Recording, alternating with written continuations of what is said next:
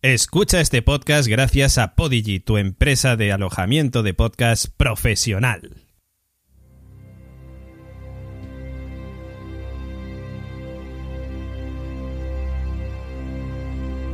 Radio Invernalia.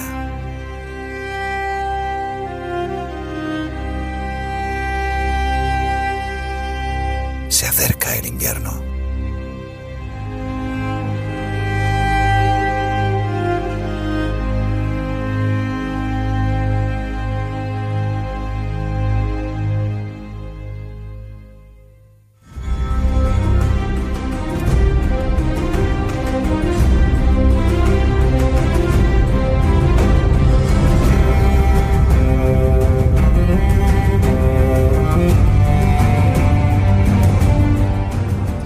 Bienvenidos a Radio Invernalia, el podcast de Juego de Tronos en español, donde semana tras semana comentaremos los capítulos de la temporada final. Si en el capítulo 1 se centró en los reencuentros, este lo ha hecho en las despedidas. Posiblemente varios de nuestros héroes pierdan la vida en el siguiente capítulo, que sin duda nos dejará sin respiración. De ello hablaremos con nuestro equipo Gemma Lannister Ayats, Nico Baratheon Frasquet y el maestre señor Oráculo, con quienes repasaremos los capítulos de esta última temporada. Por si fuera poco, tres grandes casas nos apoyan. Los Podigy, una casa más allá del muro pirenaico, concretamente del país llamado Alemania. Podigy, la web de alojamiento de podcast profesional, desembarca en España de la mano de la Factoría La Constante a través de este podcast.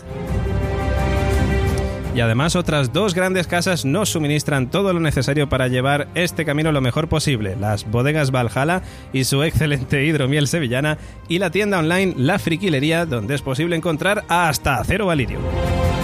Hoy tomando, por cierto, hidromiel Valhalla muy rica, por cierto, ¿eh? Sí, sí, riquísima, riquísima. Soy David Muley y os acompañaré en este camino la temporada final. ¡Empezamos! Pues la noche es oscura y alberga spoilers.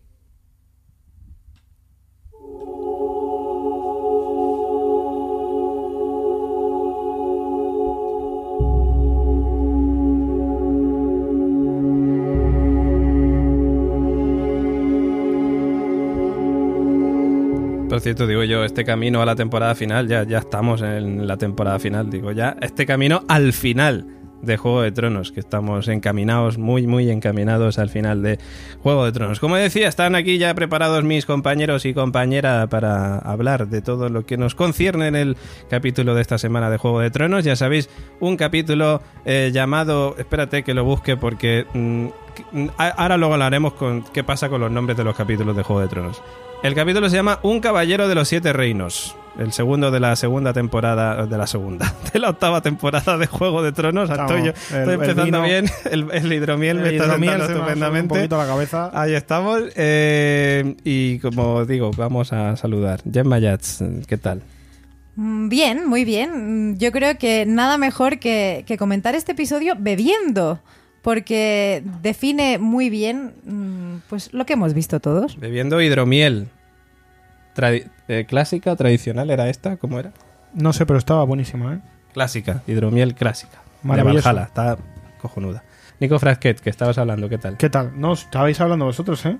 Pero has hablado. Yo, pero yo me he metido en la conversación. Ah, para... vale, sin que te presentara. Tal cual. Hola, Nico, ¿cómo ¿Qué estás? tal? Bien, muy bien. Aquí estamos a, para comentar este segundo capítulo. Apasionante. Apasionante. Apasionante. La calma chicha antes de la, de la tormenta que se avecina. Efectivamente. Pero muy chicha, Eh, la calma. Ahí, ahí. También está con nosotros, no podía faltar, nuestro enviado del Señor de Luz en la Tierra, señor Oráculo. Vamos a ver, es apasionan- apasionante, apasionante Apasionante. para el que sabe ver Hombre. más allá. Ajá. Y ahora lo comentaremos. Uy, uy, uy, uy. Más allá, otra serie. Sí, sí, Una esto- revista también. Una revista. esto, Tiene un cuadro bonito en la habitación que lo mirando. Transciende. Bueno, ahora nos lo cuentas tú. Melisandre Sacrifice Yourself es ese tema de JL Román. Estoy empezando a echar de menos ¿eh? esa Te iba a decir. Digo, ¿dónde está Melisandre en este capítulo? Al final se acabo y digo, "Mm, mal asunto. Te iba a decir, digo, Melisandre, no sé. eh, yo también echo de menos a Robin y a Ed Murtali que decían que iban a salir el primero y. Y aquí estamos. aquí estamos. Estamos con el reloj diciendo a ver si sale. De todas maneras, la han nombrado. La han nombrado. Eh, yo creo que ya en el siguiente toca. Yo- sí, yo también lo creo, yo también lo creo. Bueno, como decía, capítulo 2 de la octava temporada, Ignite, que no Night, Knight. Night. ¿Cómo se pronuncia, Gemma? Tú que sabes más inglés que yo. Pues- Na- Knight, Night, Night. es, es como Night al final, ¿no? Sí. ¿Tú- Pues nada. ¿Cómo decía Michael? Michael Knight. Pues ya está. Pues ya. Bueno, realmente decíamos Michael Knight. Pues ya está, pues A Night of Seven Eh, Tú Kingdoms. sabes que el inglés siempre queda mejor con un poco de desprecio. Efectivamente. A Night of Seven Kingdoms. Y ahora voy a comentaros una cosa. Voy a empezar ya con datos, dándolo todo, ¿eh? Antes de empezar con las opiniones en líneas generales, dándolo todo. Primer dato. A Night of the Seven Kingdoms, un caballero de los siete reinos, es el título que recibe la recopilación de los tres primeros cuentos de Dank y Egg de George R.R. R. Martin. Pero no tiene nada que ver, entiendo yo, con el capítulo de, de esta semana. Creo, porque me parece, y luego lo hablaremos, que este capítulo se refiere a Brienne de Tarth. Sí, es como diciéndonos, ¿veis? Va a Pobrecita, morir. Va a morir. Efectivamente, sí. bueno, eh, antes de empezar con las opiniones generales en relación a este capítulo, deciros que al final de este podcast hay una sección, bueno, una sección, tenemos una colaboración, hoy tenemos de invitado a una persona muy especial, cantante, eh, y yo creo que más de uno lo habrá escuchado a través de YouTube en su canal, que es Trasto, y nos han mandado un audio para comentar cositas de Juego de Tronos, pero va a ser sorpresa. Hay cosillas que no las esperáis. Al final de este podcast lo escucharéis. Como decíamos, opiniones en líneas generales de este capítulo. Eh, iba a decir nota, pero eso es en el podcast. Así que empezamos por Gemma Yats, por ejemplo. Empezamos por mí entonces, eh, sin poner nota y diciendo que me ha parecido este episodio eh, poco sorprendente. Aunque, como decía el oráculo, si lo exprimes, mm, algo sacas. Pero como tal, yo creo que ya son dos episodios de, de sofá, de manta, de fuego. No sé, mm, he echado de menos un poco ya más de chicha. Y sí que mm, Nico tenía razón, es la chicha previa a, a- lo que viene ahora. Pero teniendo seis episodios me ha sabido a muy poco. Me ha sabido a muy poco. eh, sí que es cierto que mm, hay cosas que se han dicho, eh, hay cosas que hemos visto que pueden hacernos rehacer la quiniela, porque yo creo que es un episodio de, de quiniela. El primero fue de, de reencuentros y de bienvenidas, y este no es mm, más que un episodio de reencuentros también y despedidas. Así que, mm, pues eso. Es como, es como decía yo, capítulo de reencuentros y este de despedida, ¿eh? porque es como lo que decía el señor Oráculo. ¿Lo veis, eh? Mira que, cómo sonríen, mira qué felices son. Van a morir. Muchos de ellos. Y, y de hecho tengo argumentos de por qué algunos que, que nos pueden dar igual van a morir. Pero creo que, bueno, mm, ¿qué os ha parecido a vosotros? O a lo mejor mueren menos de los que esperas. A lo mejor. Yo tengo una cierta duda de entre muertes y caminantes, porque hemos visto en redes sociales que ha circulado esa imagen de una quiniela y, y estaba la opción de vivo, muerto o caminante.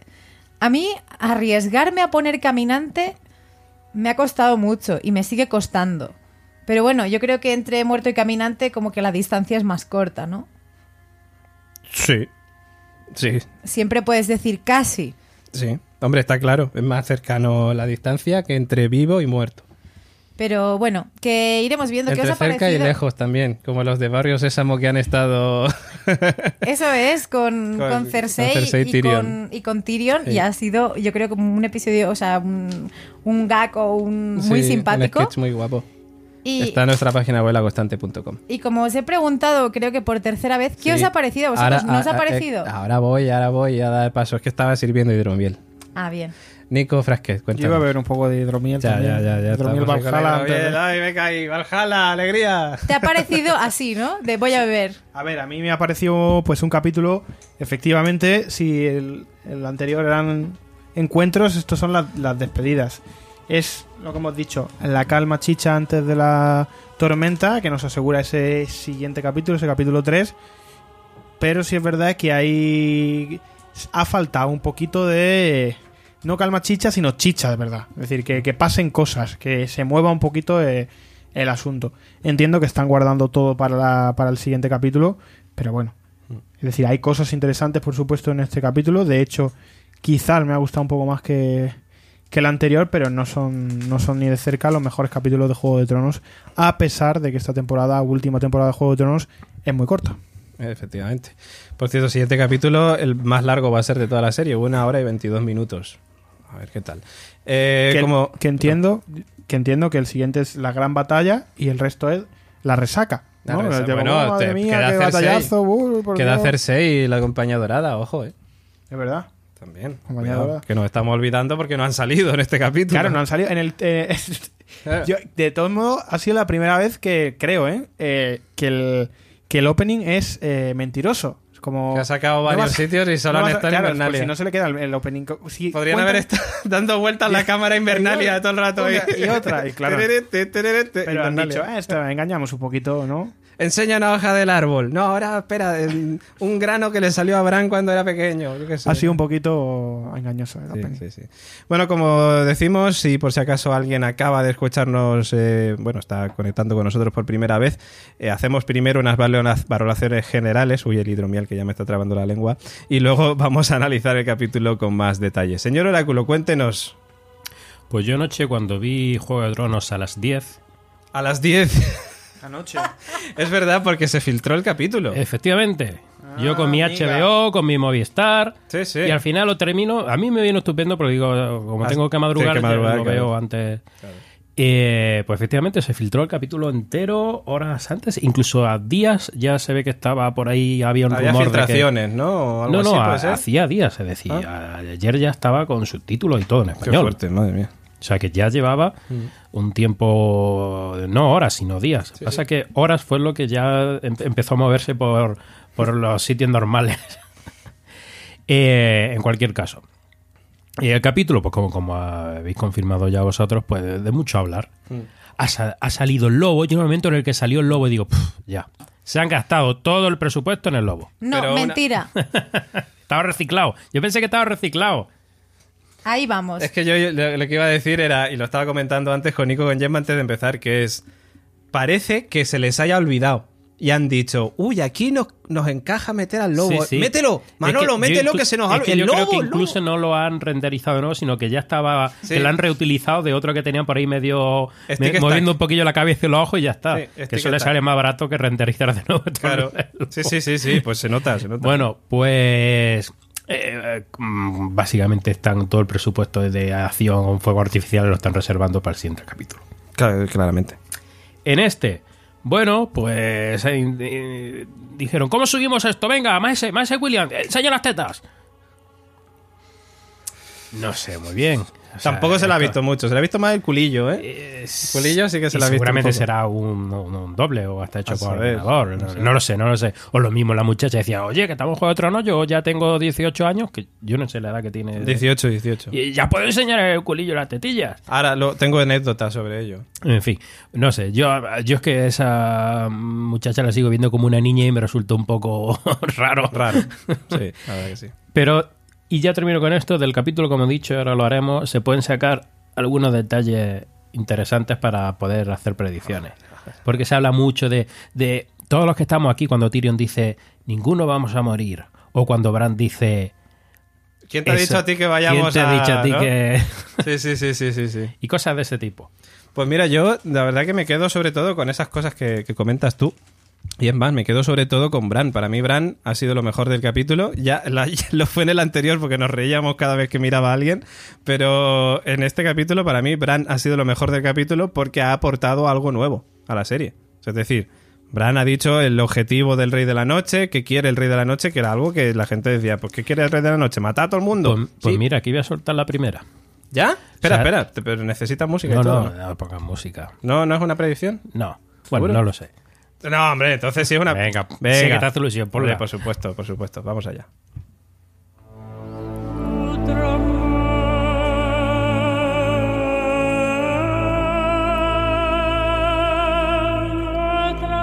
...14 minutos 50 segundos y el señor Oráculo ya hace una predicción.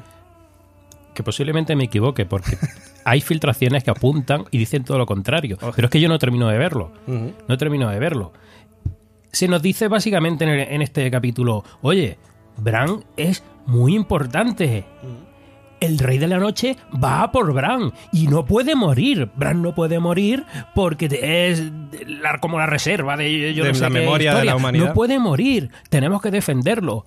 Parece que me están diciendo, ¿va a morir? sí, sí.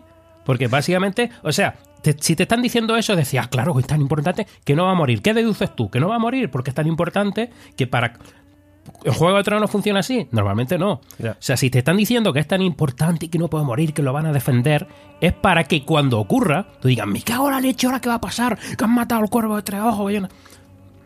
Pero de todas maneras, señor Oráculo, usted lo que está diciendo, sentido. lo que está diciendo básicamente en esta profecía es va a ganar el Rey de la Noche. Porque Yo- si el objetivo del Rey de la Noche es matar a Bran, siempre, eh, posiblemente me equivoco, pero te digo que hay filtraciones que apuntan a todo lo contrario. Pero yo no es que no lo veo. Yo sé, analizo la serie, eh, lo que veo en la serie y no lo veo, aunque haya esas filtraciones. Yo veo a Bran muerto y lo llevo diciendo bastante tiempo. Y debería ser el- en el siguiente episodio. Y posiblemente lo mate el Rey de la Noche. Y de todas maneras, con, con la afirmación que acabas de contar, eh, muchos de los oyentes que teorizaban con que Bran va a ser el rey de la noche, aquí se explica que no. Que realmente, no te- o sea, de, como no te, no te lo han dicho Es como su claramente, némesis, ¿no? pero lo que te están diciendo es que su- es su archienemigo, entonces en una batalla de dos no pueden ser... Con, con respecto a eso, me ha hecho mucha gracia también otra escena que hay con Jamie y Tyrion, cuando... Pero estaba realmente embarazada, que sí, que sí estaba realmente embarazada, porque así había mucho debate, que, que no, realmente, y parece que le han tenido que decir que no, que sí, que estaba embarazada, leche. Que- que- dejaros de teorías, que es, que es así. Bueno, pues como decíamos, empezamos el podcast, ya llevamos muy pocos minutos, el señor Oráculo ya acaba de hacer su primera profecía y, en fin, no sé qué más nos deparará el capítulo de hoy. Por cierto, eh, dicho esto, también decir que nuestros Patreons están Nico y Gemma pendientes de los comentarios que nos hacen nuestros Patreons, eh, que ya sabéis que nos escuchan y nos ven en directo. Y chicos, si hay algo importante que comentar. Toñi Bepa ha descrito el capítulo muy bien.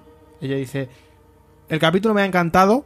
Y atento a lo que dice, ¿por qué le ha encantado el capítulo? Diálogos, miradas y fotografía, un notable alto. Eso significa que el capítulo es regulero. Porque si las miradas y la fotografía es lo mejor del capítulo. Y los diálogos. Y los, bueno, los diálogos son importantes, Nico. Tú eres showrunner, tío. A ver, los diálogos de. Yo cada, cada vez lo veo más impostado, un poco rimbombante en ocasiones. ¿Tú no crees que es mm, ocho años de. Bueno, ocho, nueve años de serie realmente que nos están diciendo. Estos dos capítulos es para que vayáis. de- para que nos vayamos despidiendo. Sí, ¿No lo ves como una es- despedida claro, muy larga también, Es una pero- despedida larga porque nos están ahí explayando, pero sí entiendo que, que tiran mucho de, de la nostalgia y de los guiños a los fans. Hmm. Tanto en la escena con los dragones del capítulo 1 o en esta que dice, dice José Luis de que sí, que está embarazada, porque era... Es decir, se nota que están haciendo guiños a los fans. Pero es cierto que yo que sé, hablábamos antes, eh, antes de abrir los micros, de la secuencia entre Sansa y, y Dani, Daenerys. Uf, Uf, a mí me ha costado y me ha hecho bola.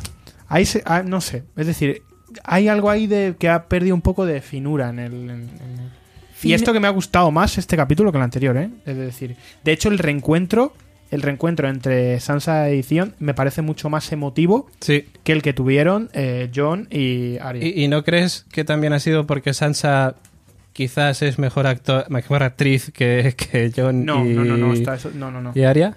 En absoluto, ¿No? Siempre es, viene dado por la secuencia. Es decir, Mm. y de repente están ahí en una situación de, de, digamos, de, de guardar las formas, de tal, y la otra se abraza a él y, llorando, y es como ese abrazo de verdad de que. Sí, sí, emotivo. emotivo. Y como Theon dice, te voy a abrazar yo también, es cuando le pone las manos y le abraza. Un tipo Mm. que, es- que estaba atormentado y que está atormentado. Ujú. Es decir, que su mundo dio un revés y se convirtió en, en, en, en hediondo. Hediondo, hediondo. Bueno, pues eh, nada, opiniones en líneas generales, generales como decíamos, y ahora ya empezamos con la review del capítulo de esta semana.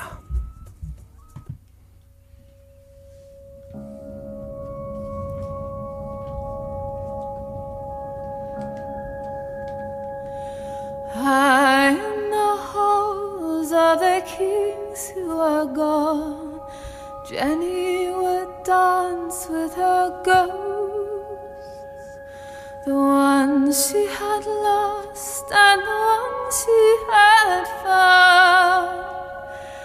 The ones who had loved her the most. Radio Invernalia.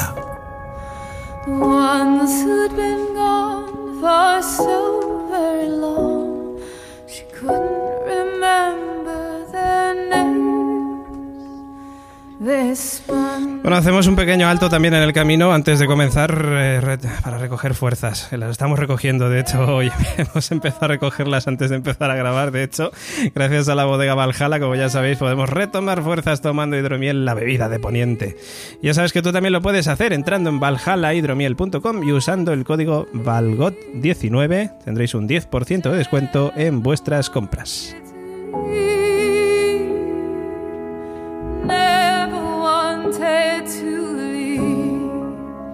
Bueno, estamos escuchando ese tema que luego hablaremos de él, no me quiero adelantar, pero interpretado por Florence and the Machine. Eh, y el primero de los asuntos que tenía yo apuntados aquí para comentar es precisamente de lo que hablábamos antes un poco de ese momento Aria y Gendry follando. Que es un momento... Bueno, por un lado tenemos el- la respuesta a qué clase de arma eh, le estaba pidiendo Aria a Gendry, que de hecho esta semana, antes, o sea, después de grabar Radio Invernalia y a lo largo de la semana, antes de llegar a este capítulo, digo, me puse, me acordé del, del tráiler. Y digo, pero si en el tráiler vemos a Aria manejando una especie de lanza, pues coño, pues esa es el arma que le está preparando Gendry. Y, y efectivamente, así se Pero ha fíjate que entre el dibujo y la lanza, Sí. no es- el dibujo era un poco esquemático. Bueno, la escala ahí era... Y la escala era un poco regular Bueno, también. cuando era pequeña le interesaba más guerrear que ir a clase, ¿vale? Sí. Entonces lo que era dibujo mm, le quedó aprobado justete. totalmente, totalmente. Eh, pero bueno, ¿qué os pareció este momento Aria y Gendry teniendo ese jincamiento? Que bueno, a, a mí yo estoy con el señor Oráculo. A mí me, me- Entre que me gustó por un lado, porque sí que me pegan como pareja. Y digo, joder, cuando estábamos especulando con el tema Gendry, a lo mejor se casa con Sansa. Y era como, es que le pegaría más con Aria, que además ya se conocen de antes y se llevan bien y tal.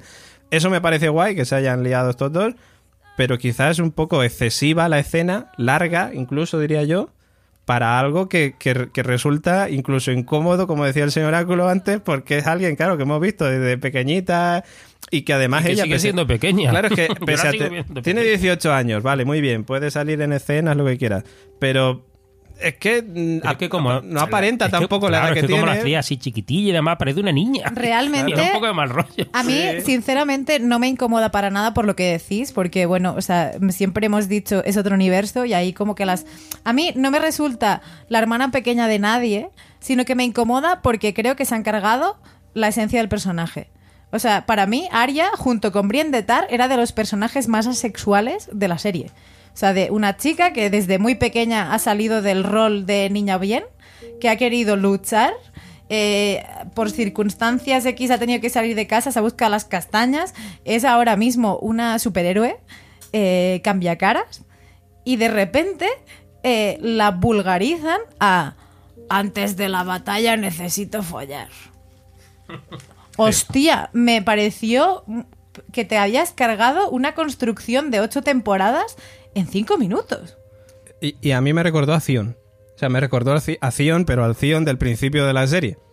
Que Zion al principio de la serie pues hubiera hecho esto. O sea, siendo como era él al principio, era como, pues voy a echar un polvo antes de empezar. O Tyrion, o... Yo qué sé. Pero, no sé, no es como dices tú, no, no parece... No es ella, no sé. Bueno, eh, pero por otra parte también ten en cuenta que ella siempre había tenido, había hecho ojitos a... A Gendry. Claro, Ya. desde que lo conoció prácticamente. Entonces, diciendo, leche, que a lo mejor muero. Si no es ahora, ¿cuándo? Hombre, está, está claro que todo el mundo está dando por hecho que va a morir. Es decir, entonces. Eh, ¿Te refieres a Gendry? ¿O a Aria? Aria. Ah, ¿Aria? Sí. ¿Tú no. crees? Claro. Yo creo que no, ¿eh? precisamente a la que no va a morir. Yo, Yo creo, que... hecho creo que no. Yo la De veo hecho- intocable, además. Claro, no, no, no. Ellos dan por hecho. De hecho, ella, ella lo dice en una secuencia cuando está con, con estos dos allí en la muralla. Que dice: Yo no voy a pasar el tiempo con dos carcamales. Hmm. Eh, ahí os quedáis porque no me voy a pasar mi última noche aquí. Esta, esta sensación de que todo se acaba, de que el fin es ineludible, entiendo que, que- que con, es- con esa sensación se entiende la secuencia. A mí me ha parecido un poco innecesaria. Pero porque yo que sé, te cuenta este encuentro sexual eh, entre ellos dos de una manera. Creo que, hay- no sé, la he visto un poco con poca química entre ellos dos. No sé, hay algo ahí Mm. que tampoco me ha parecido. No me, no me ha asustado. Es decir, no, pues, ok, pues un- una chica más enseñando el cuerpo en Juego de Tronos. Eh, a ver cuando empiezan otra vez los tipos a enseñar también. Siempre son las chavalas. Y, pero bueno, sin más. De hecho, de hecho por, por, por reconocerle algo a la secuencia, está bien que sea ella. Es decir, la que con, con su par de ovarios dice, me voy a follar a este. Y me, y me la pela. Entonces eso yo creo que es lo, lo mejor de la secuencia. Hombre, sí, que de- y además usa como un vocabulario, no vocabulario malo, pero sí que es agresiva, de quítate los pantalones, de venga, al lío. A ver, al Cross nos está diciendo nuestro amigo de Patreon, dice, coño, que van a morir cuando salga el sol, es lo más normal.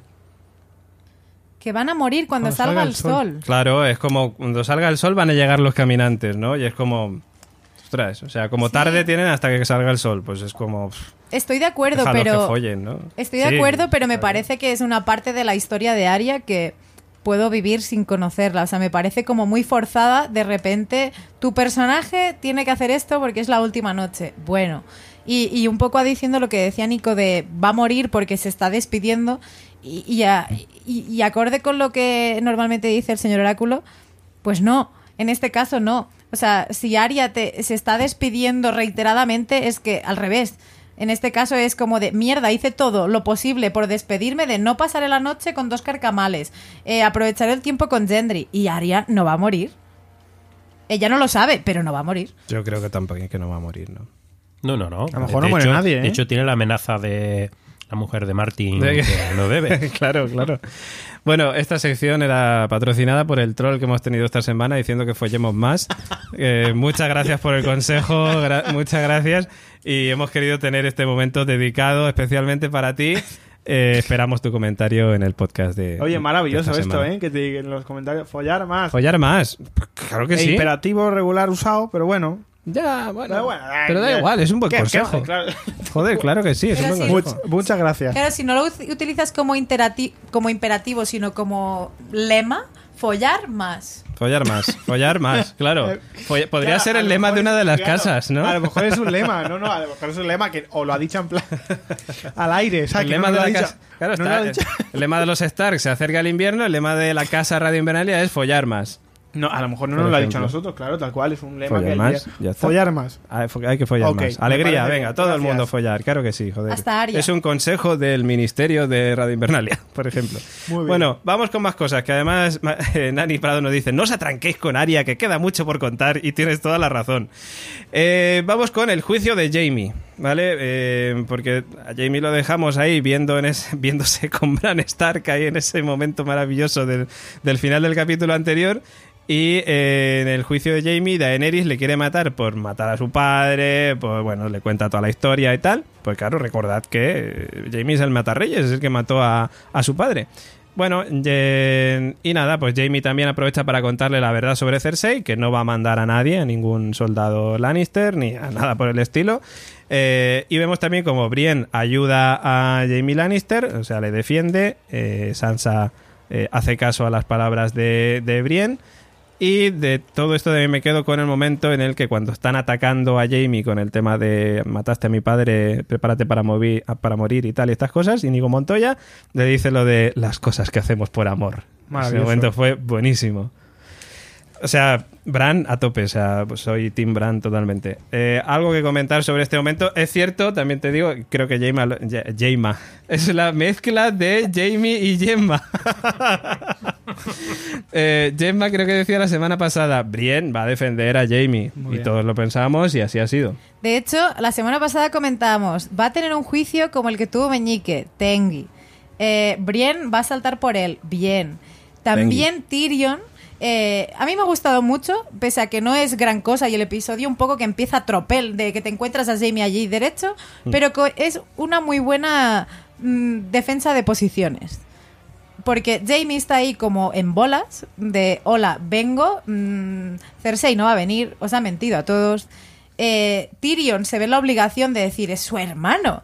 Y, y Tyrion tiene ese rifirrafe, ese enfrentamiento con Daenerys, como que ahí las cosas como que se le van de madre, ve que pierde el control y lo mismo le pasa a Sansa eh, con Brienne. Igual que la semana pasada, estos dos personajes nos intentaban enfrentárnoslos y luego lo seguiremos viendo, pero como ponerlas en posiciones súper distintas, con, con el juicio de Jamie lo que hemos visto es que ambas dos, eh, por presiones externas, tienen que ceder al perdón o por lo menos a esta redención de Jamie mientras tanto. Me estaba gustando mucho lo que decías. Estaba aquí escuchándote. Bueno, mal, que estás escuchando, no estás haciendo otra cosa. Porque me, me hubiera sorprendido. Dice, no, mira, que estaba Viendo el secreto platos. del Puente Viejo, que también podría ser. Pero no, no, es, es que es, es que es así. Parecía el, el jurado de Got Talent, ¿no? De Got Talent. vi- Viendo allí. Me ha gustado mucho lo que has hecho. Vamos Na- a ponerte vamos a- un, un 10. Faltaba. Paspadilla allí bailando.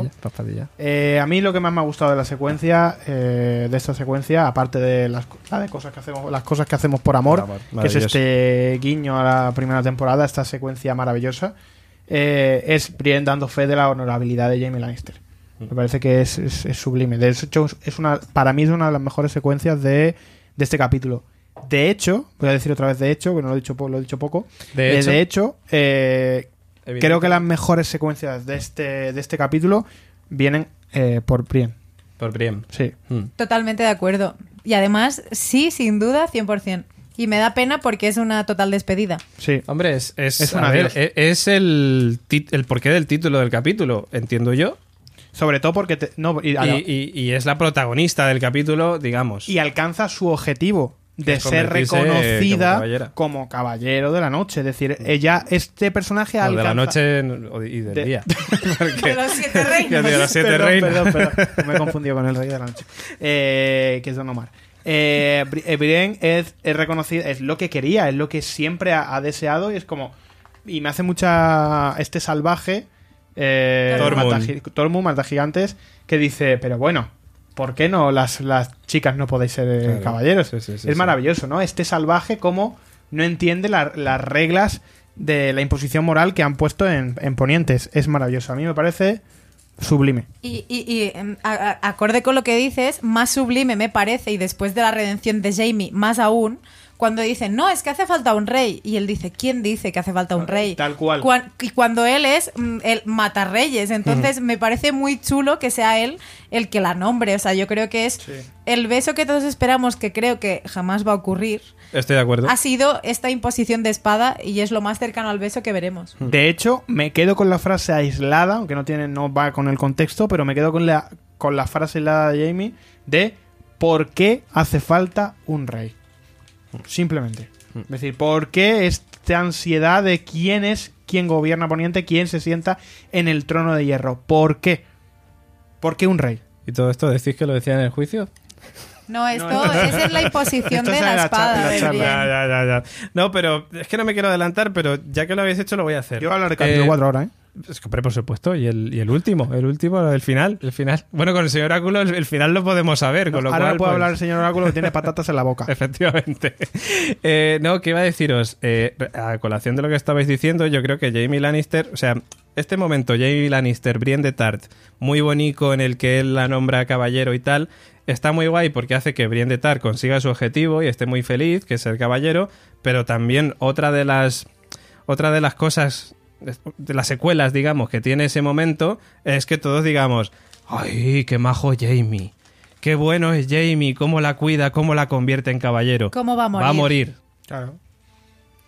Y además que sí. Está- estás aprendiendo. Hombre. La empatía antes de la tempestad. Efectivamente. Y, y de hecho es curioso porque en mm, es que yo creo que ahora hemos abierto el melón Jamie y en este episodio mm, también es muy protagonista Jamie porque cuando está Bran tieso, bueno, porque no puede Sí, no puede estar de otra manera tampoco. en, en el árbol eh, y se acerca a verlo, ¿no? Y dice, claro, que de no haberle tirado, o sea, como que comentan la jugada Mm. de que de no haberle tirado, dice, ¿y ahora quién eres? Dice, bueno, dice, de no haberme tirado no sería lo que soy ahora, ¿no? Entonces como que él claramente se despoja de- del propio Bran y hablan del después y le dice, ¿cómo, pod- ¿cómo podéis saber si habrá un después? Tal cual. Y entonces me pareció muy chulo porque mm, es un después para quién. Yo en por, ese la, momento. por la cara que pone, dice, uy, ¿se está refiriendo a mí? Ahí voy, entonces me parece chulo porque es como de... "Ay". Yo en ese momento te juro, te lo juro, que en ese momento yo veía a Bran con la cara del señor Oráculo, diciéndole: Te lo dije. Ya veremos si habrá un después, amigo mío. Y la música. oh. Porque fue muy así, realmente. Pero sí es cierto que, que ese momento es muy chulo. Eh, y, y- y- perdón, ¿qué ibas a decir? No, iba- eh, estábamos todavía en el juicio y decías algo más que hablar del juicio. Sí, la primera, el primer desplante, John Daenerys.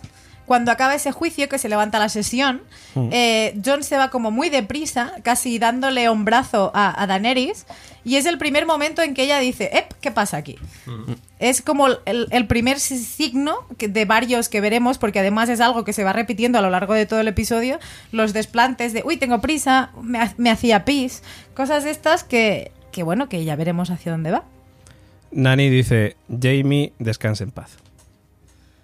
O sea, ya, ya, Ya lo ha enterrado. ya lo ha sentenciado, ya está enterrado y bueno, pues está, era majo, era un personaje guay, ya hablamos de él en, en pasado. Eh, Daenerys cabreada con Tyrion, por cierto, Daenerys está ya con Tyrion hasta los cojones, dice, a ver, si es que me vienes aquí con tu hermana y me estás liando, ahora viene a defender a tu hermano, pero si tu hermano mató a mi padre, me tiene el muchacho Ah. este... A mí me está flipando de Daenerys, en el aspecto negativo, el ego. Es Está decir, flipadísima. Sí, sí, está el, el ego, es decir, el, el poder corrompe y, y- y digamos que es- esta muchacha salvadora de- del pueblo y tal, conforme avanza, conforme ha ido avanzando, el ego se la ha ido, se la ha ido Sí. fagocitando. Solamente puedo decir una cosa de ella en su favor, que es en el juicio de Jamie que tiene en cuenta el comentario de los demás. Porque, Claro, porque no le queda otra. porque ¿eh? no le queda otra, también te digo. De Pero, hecho- pero es que mm, si hubiera sido una ególatra que te cagas, hubiera dicho, pues me da igual, yo lo voy a matar. a De hecho, la culo". secuencia que tiene con Sansa, que luego hablaremos de ella, pero por adelantar un poco hablando del ego de, de Daenerys, justamente es, viene recomendada, eh, oye, haz esto, es- te viene bien hacer esto, estas dos cosas. Una de ellas es acer- acercar posturas. Ujú. Y en cuanto le hablan del norte, es decir, dicen, no, no, no, el norte también es mío, amiga. Eh, sí, efectivamente. Es que Sansa es independentista. Hombre, claro, claro. Y aparte, eh, Lo- les el ha juego- costado. eh, pero el juego de tronos, es decir, lo que, lo que hablamos de la alegoría, que luego, por cierto, eh, cuando me dejéis un ratito, voy a volver a sacar aquel, eh, digamos, eh, emblema, logotipo, no sé cómo llamarlo. Ah, de- lo del Rey el de la Noche. círculo, El Rey de la Noche. ¿vale? este. Luego lo sacamos, que sé que tú tienes por ahí también alguna, alguna teoría preparada. Creo que comentamos la semana pasada, de todas maneras, ¿no? Yo, si no os importa, comento otra vez. Adelante, bien. porque me estoy ahogando, o sea que muy bien. Ya, ahora mismo, Aprovecha, tal cual. sí. Bueno, a ver, Cúbreme, cúbreme. El hype ahora yo mismo, que digo yo, a ver si luego... vas a- No, bueno, dejamos el cebo, dejamos el cebo, Dejamos el venga, va. cebo. como Luego el- hablamos de... No. Como en el tomate.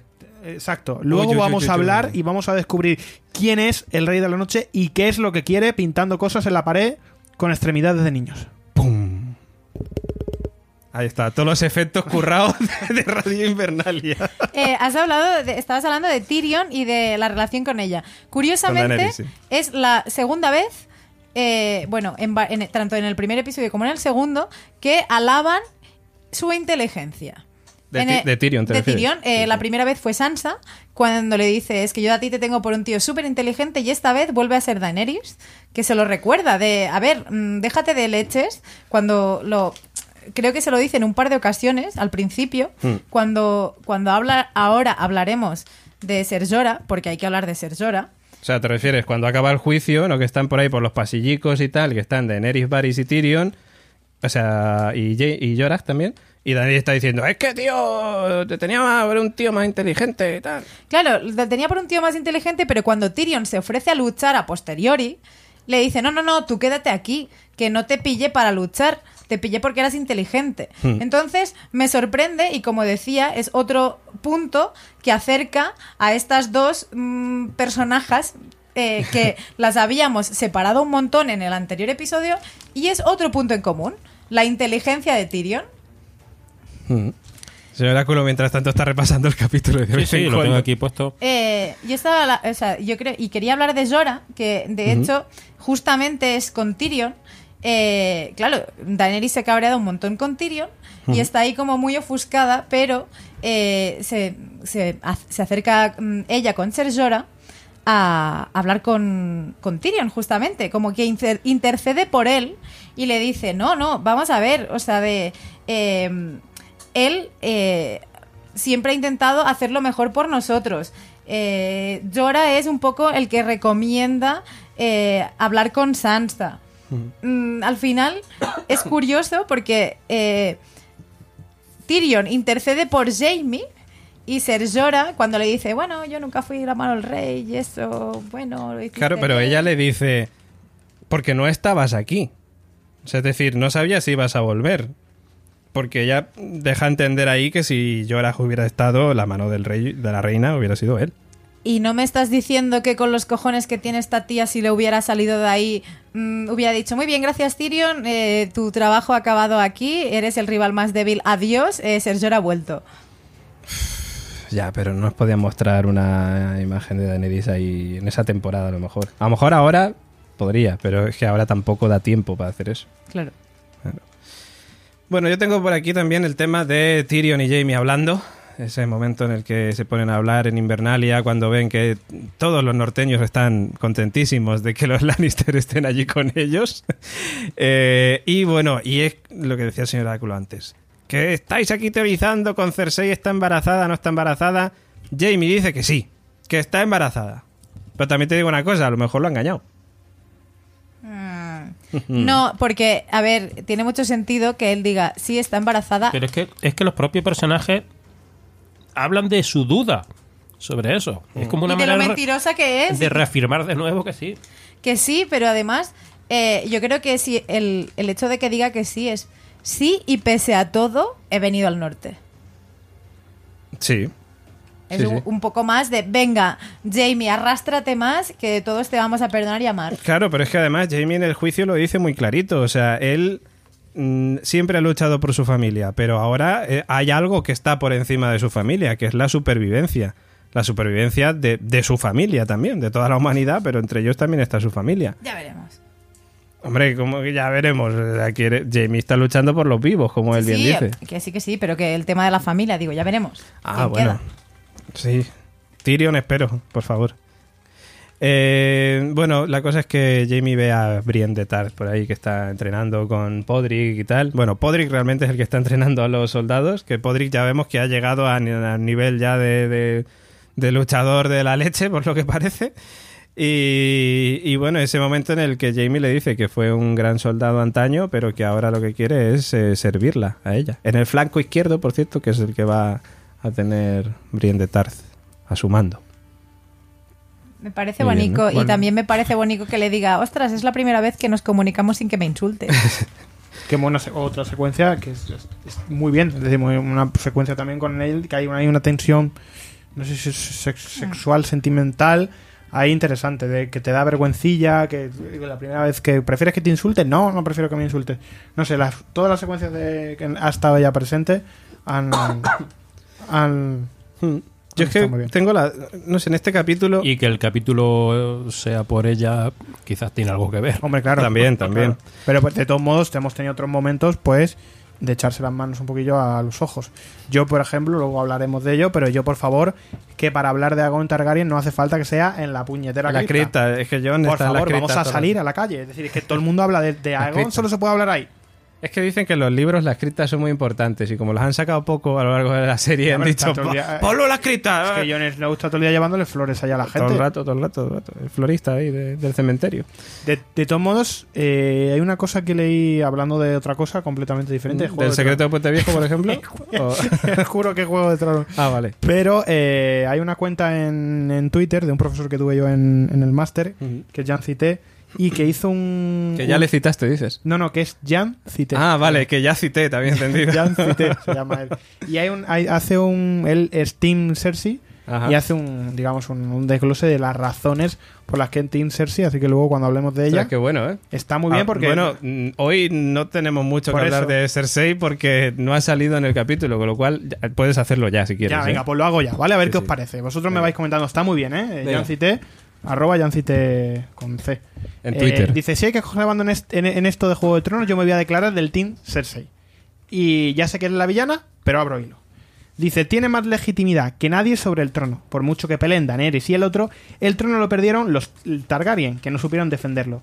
Cambió la casa reinante. No hay aspiración dinástica que valga. La fuente de todos los problemas en Juego de Tronos es que Cersei se enamoró de su hermano guapo y tuvo hijos con él. Ahí radica todo el asunto. Y mira, no me siento capaz de juzgarla moralmente. En primer lugar, porque si me pongo a juzgar moralmente a los personajes de un universo donde el 90% de los hombres son puteros o asesinos, incluyendo a los buenos, tendría que abandonar la serie. Y en segundo lugar, porque me suena incluso lógico que Cersei, presa e infeliz en un matrimonio acordado, haya convertido el amor fraternal en algo más. ¿Qué culpa tiene ella de haberse enamorado de su hermana? Va orquestada la muerte de todos los que descubren que su hijo no es realmente hijo del rey, sino de su cuñado. John Arryn, Ned Stark, ya sabéis. La cosa es, ¿qué podría hacer si no? ¿Qué alternativa tiene? Viendo cómo se la gastan en Westeros, lo más probable es que ella y sus hijos hubieran acabado con la cabeza en una pica. Eh, luego sigue orquestando la muerte de todos los que ponen en peligro su trono o el reinado de, de sus retoños, lo que le ha llevado a enemistarse con su propia familia. Pero el planteamiento es el mismo. ¿Qué podría haber hecho si no? Cersei ha peleado como una jabata por el bienestar de sus hijos y sigue peleando por mantener el trono que legítimamente le pertenece, pues es la reina de los siete reinos desde el minuto uno de la serie. De no haberlo hecho, es muy probable que las consecuencias para ellas y los suyos no fueran buenas. Mirad a Sansa a ver si ser noble o tener título le ha evitado alguno de los males que ha sufrido. Oye, que es verdad que Joffrey era un sádico, pero era el hijo de la reina y legítimo heredero a todas luces. Esto es, digamos, en grandes rasgos lo que dice eh, Jan Cité de que es realmente es, es legítimo, es decir, Cersei es la reina legítima. Bueno, la parte donde haces la masacre con todo allí en el septo ese, no. Eso, Eso- eso, eso lo omitimos, ¿no? Eso no Eso, pasa eh, nada. ¿no? Yo esto no es mío, esto es un primo mío. Esto no es mío. Pero, oye, que eh, pues no, te- cada uno tiene razones. A ver, que está muy Esto es bien. un juego de tronos y hay- había un anuncio de Movistar que decía toma tu bandera, te dan, te vas allí, te contratan no sé qué, el fútbol, Y te para ver el Barça Madrid y te pones eh, la bandera de lo que quieras, de los Targaryen, de los Stark, Sí, sí. la del Betis, también te la regalan. También. Qué bonito. ¿tú, tú qué eres? Entonces, debemos valorar de un dirigente que haga todo lo que sea por encima del pueblo solo para favorecer No, a su no, no, familia. No, hombre, no, por favor. ¿Es eso la admiración? La admiración consiste en que por su familia Mira, yo te doy el, se cargue a, a Yo te doy medio el- pueblo allí. Yo te doy una cosa, eh, la familia para los Starks también es bastante importante. Importante, sí, sí. Sí, decir, la pero, pero no, los Star en principio no van matando por ahí a su gente. Porque sí. Porque, Porque sí. sí. Bueno, esto lo dice Jan Cité, si lo queréis criticar o le queréis insultar, tenéis la cuenta en No, Twitter, no le mandáis... Invítalo a. Radio Invernalia. Su opinión me, parece muy lo invito a. Radio Invernalia. Invítalo a Radio Invernalia, de verdad. Vale. En serio. Para la próxima vez que te esté con nosotros, a ver si se, se apunta. Venga, ¿Vale? de verdad, de verdad te lo Perfecto. digo. Sí, sí, sí, sí. Queremos un careo, señor Oráculo. Señor Oráculo. Insiste. Eh, bueno, ¿qué más cosas? Que yo ya me he perdido. Eh, pero de todas maneras te tengo que decir que, que está guay. O sea, es cierto, estoy con señor Oráculo y cosas que no, pero, pero está muy bien. Pero como alegato, Como al, alegato. Hecho, al hecho de decir... está guay, sí, sí. Es un, un alegato muy matriarcal. Sí, es- pero de todos modos estamos, e insisto, en, un- en un, en un, digamos, un universo salvaje. Es decir, el 90% de los personajes son puteros o asesinos o se las pela. Es decir, de hecho hay una, damos por hecho la, la secuencia del otro día, personaje follando con cuatro mientras tiene una, con- es decir, con Sí, sí. conversación. eh, Bron, ¿no? Con Bron, las correcto. prostitutas. Eh, Con Sí, las sí. prostitutas, es decir, como empezaba Tyrion. Es decir, Tyrion Sí, un- Su, su, su. Dice, yo me veía muriendo con mi pene En la metido en la boca boca de de una, una muchacha. prosti- sí. Joder, colega. Sí, sí, colega, sí. si es tu. Sí, pero en, este, en, esta conversación deja como que ha cambiado, ¿no? Como sí, ha cambiado, ya- pero vamos, siguen, estamos, insisto en que seguimos en la misma. Mm. Es que lo de Shay le, le tocó, ¿eh? Eso no ha vuelto, yo creo, a, tocar una puta desde, desde aquel entonces. Bueno, eh, vamos al momento Daenerys Sansa, que yo creo que es un momento que tenemos ganas de comentar. Las dos reinas, como quien dice, la reina de los siete reinos de momento no, pero aspirante al trono, y la reina del norte, digamos. Por porque- aspiración independentista. con aspiraciones independentistas que tienen esa conversación en la que Daenerys, por consejo de Lloras, como decía Jaime antes, va a hacer las paces con, con Sansa o a dialogar un poquito para mejorar esa situación y llega el momento de ¿qué pasa? ¿Qué hay de lo mío? De hecho, le dice Sansa, ¿no? ¿Qué hay del norte? Tú quieres, o sea, nosotros hemos jurado que hemos recuperado, o sea, hemos recuperado el norte con lo que nos ha costado y hemos jurado que no se lo vamos a dar a nadie. A nadie, es suyo.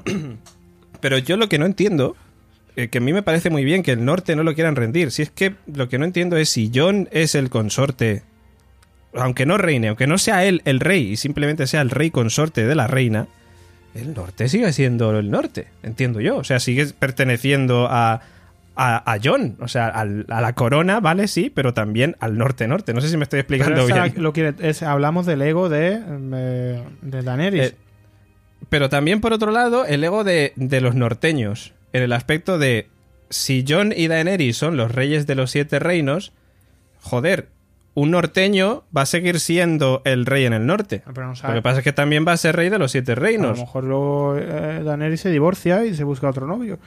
Y esta pues quiere tener las cosas pues... Apunt- a- por pa- en- firmadas en papel, firmadas en sangre, por si acaso. Es decir, Quiere separación de reinos. Separación de rey.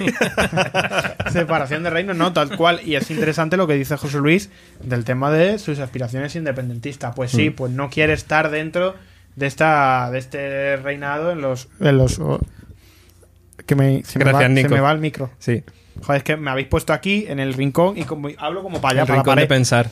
que, que no quiere estar dentro de ha visto lo- la- la- la- digamos las cosas chungas que te puede traer y prefiere reinarse ella sola Hmm. pues Juan Palomo Yo me lo guiso, yo me lo como. A mí no me parece mal, pero el planteamiento es, después de derrotar a Cersei, y, y claro, la otra dice, pues subo al trono de hierro, además lo afirma, o sea, parece Mm. como el señor Oráculo cuando ha visto el episodio de, subo, o sea, de, Va a pasar esto. lo doy por hecho. Y, y es cuando, cuando ella retira la mano, me parece, o sea, de hecho ya el momento manicas una encima de otra, claro, es Daenerys la que pone la mano encima. Siempre Mm. se ha dicho en el tema de las fotos de política, la manera de encajar las manos, de... Por, por cierto, gracias a todos los que nos estáis siguiendo y no habéis seguido el debate, votad por Radio Invernalia. Ahí vamos. Entonces, Cersei ya le impone la mano encima, como de ¡Ay, bonica! Y luego es cuando, bueno, y el norte, y enseguida como que se echa atrás. Eh, mm, estamos hablando de una tía con mucho ego, pero por otro lado, eh, muy cagadudas.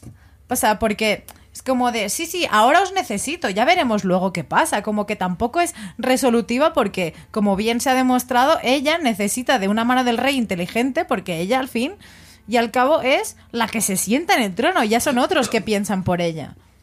Es que yo creo que Daenerys de lo que no se da cuenta es de que si se lleva bien con todos los mm, líderes de, de las distintas zonas, ¿no? Pues de, de las Islas del Hierro, del norte, de, del dominio incluso de Dorne, de cualquiera de las zonas, si ella se lleva bien y hay una convivencia entre todos, ¿qué más da?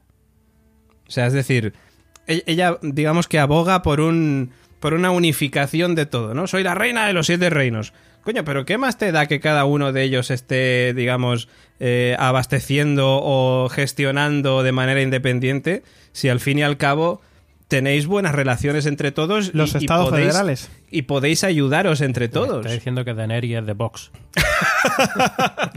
No, no, a lo que me refiero es, ellos tienen un objetivo en común, que es matar a los caminantes blancos. Tienen otro objetivo que ya no es por necesidad, sino más bien por, por honor, que es el de a- ayudar a, a Daenerys a acabar con Cersei. Vale, muy bien, me parece estupendo. Pero una vez que haya terminado eso, ¿por qué no puede haber una convivencia pacífica independiente de cada uno de los reinos? Que sí, que puede Daenerys eh, ser ahí la reina de Poniente, pero pero ahí entra ahí entra en juego el factor ego. Es decir eh, ella ahora lo que quiere es ser la, la única reina de Poniente. Entonces cualquier cosa que se le pueda meter en el camino le entorpece ya sea Sansa que es la hermana eh, digamos de, de su amor este que dice que le ha manipulado para venir aquí a luchar con los contra con- los pero no, mucho no te ha manipulado cuando le quitas la mano que es como pero amiga Claro. es decir, cuidado, porque ahí de todos modos esa, tensión que parecía que iba a disiparse o que podía que tender, tender puentes de diálogos, como se dice mucho en política, de repente los puentes han, han- han volado por los aires. Mm. In- incluso, eh, voy más allá, aunque me estoy adelantando, no sé cómo se toma esta mujer, Daenerys, con su ego, eh, el tema de Aegon Targaryen. Ya iremos a eso, Nico. En la cripta. Te ya- estás ya adelantando me mucho. adelantado, pero es que hay cosas que se me vienen a la cabeza y hay que decirlo. Yo de todas maneras os he hablado de las dos posturas, es decir, tampoco estoy muy de acuerdo con el tema de Sansa que defiende al norte cuando Jon puede ser rey de los siete reinos y, y- y seguir gobernando también el norte. O sea, es decir, Vamos a ver, pero... era para poner un poco las Claro, dos posturas. Pero tú estás dando por sentado que John va a vivir y estamos partiendo de la base Ya, que en bueno. este episodio todo el mundo ve que va a morir, Mm. excepto, o sea, los que van a luchar tienen como muy claro que van a morir, Mm, sí, si se salvan o no, pero claro, ella dice, ostras, me veo en el momento de Daenerys viuda, John no está, aquí no habrá nadie que interceda por mí. Ujú. Es verdad, es verdad. Sí, sí, tienes razón. Bueno, más cosas. Eh, llega Zion, como decía Nico Yo aplaudí, antes. como en el cine el otro día, cuando vimos el, el primero, que la gente cada vez que aparecía Zion aplaudía, yo cuando lo vi aplaudí.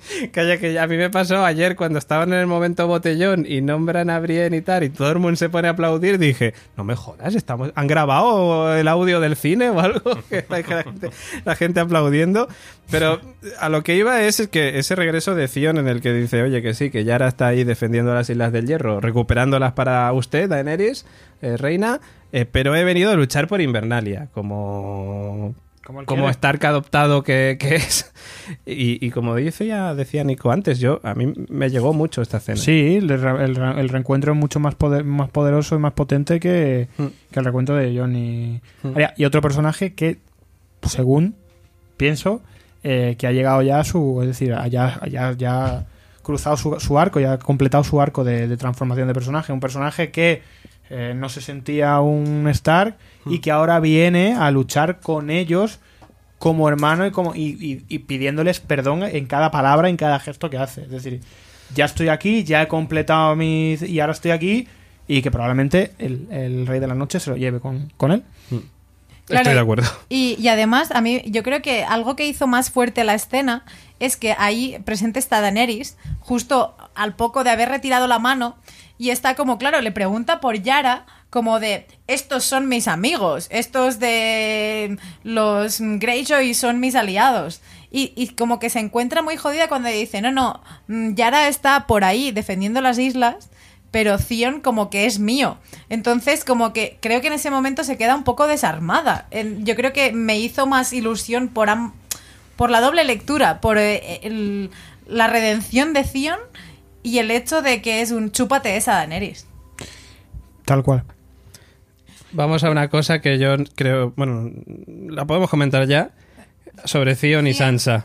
No sé si vas a comentarla tú ahora. Iba a hacer un, un pequeño inciso de eh, Nico decía ha completado su arco y es más cuando hacen el plan de que cuando Bran dice no el rey de la noche va por mí eh, y claro dice sabe perfectamente dónde estoy en todo momento como que idean el plan cebo de bueno pues vamos a ver qué hacemos con Bran es Theon el primero que dice yo iré con él dice como si fuera su hermano.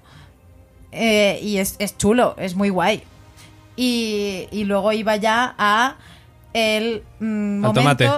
Claro, al tomate que luego comentaremos porque al final del episodio hay un momento de eh, microcortes de las parejas de Invernalia. Sí. Y, y claro, hemos visto que Arya ya ha perdido su virginidad con, con Gendry. Luego hay un momento bonito entre Gusano Gris y Missandei. Y luego hay una mirada no fraternal. Hay una mirada. No, fr- no fraternal entre Theon y Sansa. En ese momento fue como, no. Que esto es muy anatomía de Grey, ¿eh? Esto es Sí, final sí, de capítulo, sí, las parejas O sea, ahí dándose besos y tal. No sé yo, no sé yo. Yo espero, o sea, a ver. Mira, me- si estos dos se lían, me parecería la pareja más forzada de toda la serie. Pero ¿cuándo se van a liar? Si no se han liado ya, Pero que tenía que salir, claro. se va a morir Theon en Pero el siguiente. Claro, ¿cuándo, se van a uh, perdón, que no puedo decir que el otro día nos dijeron en un comentario que no dijéramos tacos. Ah, bueno, pues Eh, que escuchen otro podcast. No Pues escuchar, escuchar otro. Podría uno que habrá en la- que la vamos a a hablar lo un mejor, poquito ¿eh? con, eh, con En tranquilidad y 13TV creo que hacen un podcast de Juego de Tronos. que no insultan. ¿Qué, qué estaba diciendo? Tanto Estamos hablando de Sansa y Theon. Que si follan, que, Ah, ma- que va a morir que para mañana. que- claro, es que, claro, estamos diciendo de que va a pasar esto, que va no sé qué, que va no sé cuánto, que los tipos estos que nunca salen van a salir. Pero a ver, que nos quedan cuatro capítulos. Es decir, nos quedan cuatro capítulos. Hmm. Poco puede pasar ya. No, no, a ver, y, y más teniendo en cuenta lo que dice Gemma. Es que Theon no creo que pase el siguiente capítulo. Pero también es lo suficientemente interesante eso como para verlo. No, es que no es interesante. Pues hemos Por eso me refiero que si llegaran a ver, llegara a haber una relación entre estos dos, es que no es interesante porque es que es forzadísimo. Es como, ¿por qué vamos a perder metraje en esto cuando caro que está el cine, caro que está Con el cine, Claro. Eh, una cosa importante de, esta, de este reencuentro es el tema de las islas. Decir- de las Canarias. De las O de la de Lost. Que no hemos dicho Lost, por cierto, hoy todavía. Ahora, ya lo venga, hemos dicho, venga, Lost. Ya lo hemos dicho. Yo te digo una cosa. A toda la gente que ha llegado hasta aquí y que no ha visto The Leftovers, por favor, The Leftovers. Efectivamente. Que ponga comentarios de Leftovers. Tal cual. Si no la ha visto. Y si la ha visto, también. También. Bueno, por ahora que ha dicho de isla, la isla del hierro, vale, se ha ido Yara, Yara hacia allí. A recuperarlas. Y eh, estoy viendo el siguiente arco. Eh, ¿Qué va a hacer Zion? O sea, no va a ir ya por morir. allí. Morirse. Si va a no, morir, me, no, me- me he equivocado de nombre, leche. Euron. Morirse. Euron, Euron, me he equivocado Ah, de nombre. Euron, me refiero a Euron. Va a ir a buscar, a atacar la isla del hierro para decir, oye, que eso era mío, ¿qué haces tú ahí? No le da tiempo. No le da tiempo, no da tiempo. No le da tiempo. Sí, como decíamos, no se tiene que sentar en el trono. No, lo decía por lo siguiente. Por que Daenerys ha preguntado ¿dónde está Yara? Eh, si se viera en la situación en la que se, ve, se eh, produce ese ataque a la isla del hierro por parte de la flota de Euron, eh, claro, los caballeros estos de la armadura dorada, la compañía La dorada, compañía dorada. Sí, sí. Mira, Gemma, cómo se lo sabe ya. Hombre, eso se lo aprendí Esto- ya. 20.000 hombres sin elefantes. son Sin elefantes. básicamente sin elefantes Se los han dejado. básicamente son tropas de, de tierra no sin embargo tiene que haber algún tipo de batalla naval ahí Euron tiene un montón de barcos que en algún momento yo creo que va a haber algún tipo de batalla naval Mira, yo, eh, señor Oráculo, mm, se lo voy a dejar aquí. Eh, la semana pasada esto- estábamos hablando de las teorías que habían salido Hmm. acerca de las letras de las canciones de, de o sea, mm, eh, Benioff y Weiss Sí. dijeron que el final estaba descrito en toda una lista de, de De Spotify, que hicieron ellos. y estaba al 100%. Entonces, eh, en mi trabajo de búsqueda, y tranquilos, he vuelto a Reddit, no pasa nada. Por cierto, recuerdo a los oyentes que todavía tenemos pendiente lo de las islas de Nico. Sí, por- Sí. claro. A mí me habéis dejado Sí, cortadísimo. sí, por eso. Perdón.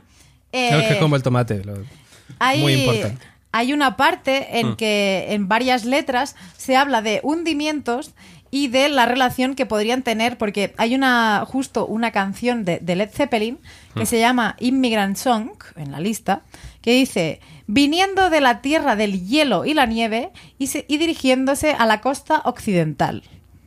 Entonces, salta en Reddit una alarma Hmm. y es como de, hemos supuesto que estos caminantes y estos mm, walkers blancos Hmm. tienen fobia, alergia al mar, Hmm. pero ¿y si de repente eh, mm, tuvieran también eh, importancia en lo que es las batallas navales? pero es por lo que estoy diciendo no por los caminantes sino porque cuando Yara que está ahí en la isla del hierro vaya a Euron a decir oye que esto era mío algún tipo de batalla naval tiene que haber porque para qué tiene los barcos Euron allí de adorno Ya, ya, ya. Entonces, digo yo que, por lo que se ha mencionado, Daenerys, que seguiría viva, iría en ayuda de Yara. Y entonces ahí donde sale, quizás es donde yo creo que ya se daría la situación esa de tener al hijo o hija en esa situación. Va a haber saltos temporales Pero seguramente. los barcos, los barcos son de madera y los barcos arden. Y en esta serie hay mucho fuego. Entonces, yo creo que a lo mejor tanta flota de Euron eh, no la veremos en actuación. A lo mejor tres barquitos quedarán vivos. A lo mejor Pero- sale muy caro. No lo sé, pero que ya te digo que yo creo que algún tipo de batalla naval va a haber donde Daenerys se va a im- implicar de alguna manera con la flota que tenga Yara allí en la isla del hierro defendiéndolo. Mm, yo creo y que... creo que va a ser ahí donde si pierde la vida yo creo que posiblemente sea ¿Daenerys? en ese sí Daenerys cuando vaya a ayudar a, a Yara, A Yara. o en esa batalla naval o sea si yo ubico esa muerte que yo llevo diciendo sí. ba- bastante tiempo de Daenerys teniendo a ese hija o ese hijo o ese hijo eh, yo la ubicaría por ahí Pero estaríamos O hablando sea- ya de un capítulo 4, 5 o incluso en el último. claro y métele saltos temporales también Métele saltos temporales. Yo no lo veo, pero Nico, Bueno, las tú nos has de dejado Nico. en las islas. No, que, eh, que yo- me da la sensación, esto ya es una teoría a nivel oráculo, que van a tener un papel fundamental en el desenlace de Juego de Tronos. ¿el qué? Las islas. ah Bueno, Pero te refieres a las islas en concreto del hierro. Sí, claro. Vale, vale. Hombre, no son las islas. Eh, digo hay muchas Las- islas. las- las islas. La isla del oso, Hombre, de los el mormos. final, en principio, creo que el final se ubica en Desembarco del Rey, ardiendo y destruido. y Debería. ¿no? O sea, La- de- las visiones de la hasta- casa de los eternos. Hasta donde yo sé, hasta donde yo sé, el, la- el tema iría por ahí. O sea, la batalla final sería ahí, en Desembarco, En del Desembarco Rey, del que, Rey. que ardería y sería Es, destruido. es y- hacia donde nos va mandando la serie poco a poco. Vol- vol- porque justamente en las islas, es como decía Yara en, en, en Barco de Acción, eh, es en el único sitio donde no, no podría en principio llegar eh, los, Los caminantes. caminantes. A no Es ser que haya Usain Bolt. O sea, Usain Bolt. Michael Phelps, Exacto. de caminante. En principio ahí estarían a salvo de este, de este cambio climático que venimos hablando, que es la representación de los caminantes blancos o lo que queremos nosotros que pueden ser- significar los caminantes blancos. Mm. Y me vuelvo al capítulo 1, aquel, digamos, em- emblema tan importante de los caminantes blancos, aquel símbolo, al bien símbolo. ¿Ya llegamos al tema del símbolo? Sí, pero Ah, venía, vale. venía ligado. Perfecto. ¿Es una Ya teoría? está, aquí, aquí ya podías apagar el podcast. Eh, Va muy bien. Es una, es no, es, no es- no es una teoría, es un poco ahondar un poco en la, en la Vale. explicación del, del símbolo de los caminantes. Es una especie de, de arquetipo, ¿no? Del el círculo, la rueda, el eterno retorno de, de Nietzsche. eh, porque a, a pesar de, digamos que repite su forma circular, porque esto, los caminantes ya hubo, ya, ya, pasó, ya pasó, es decir, ya, hubo una la- batalla contra ellos Exacto, y ya fueron noche, vencidos. ya fueron vencidos.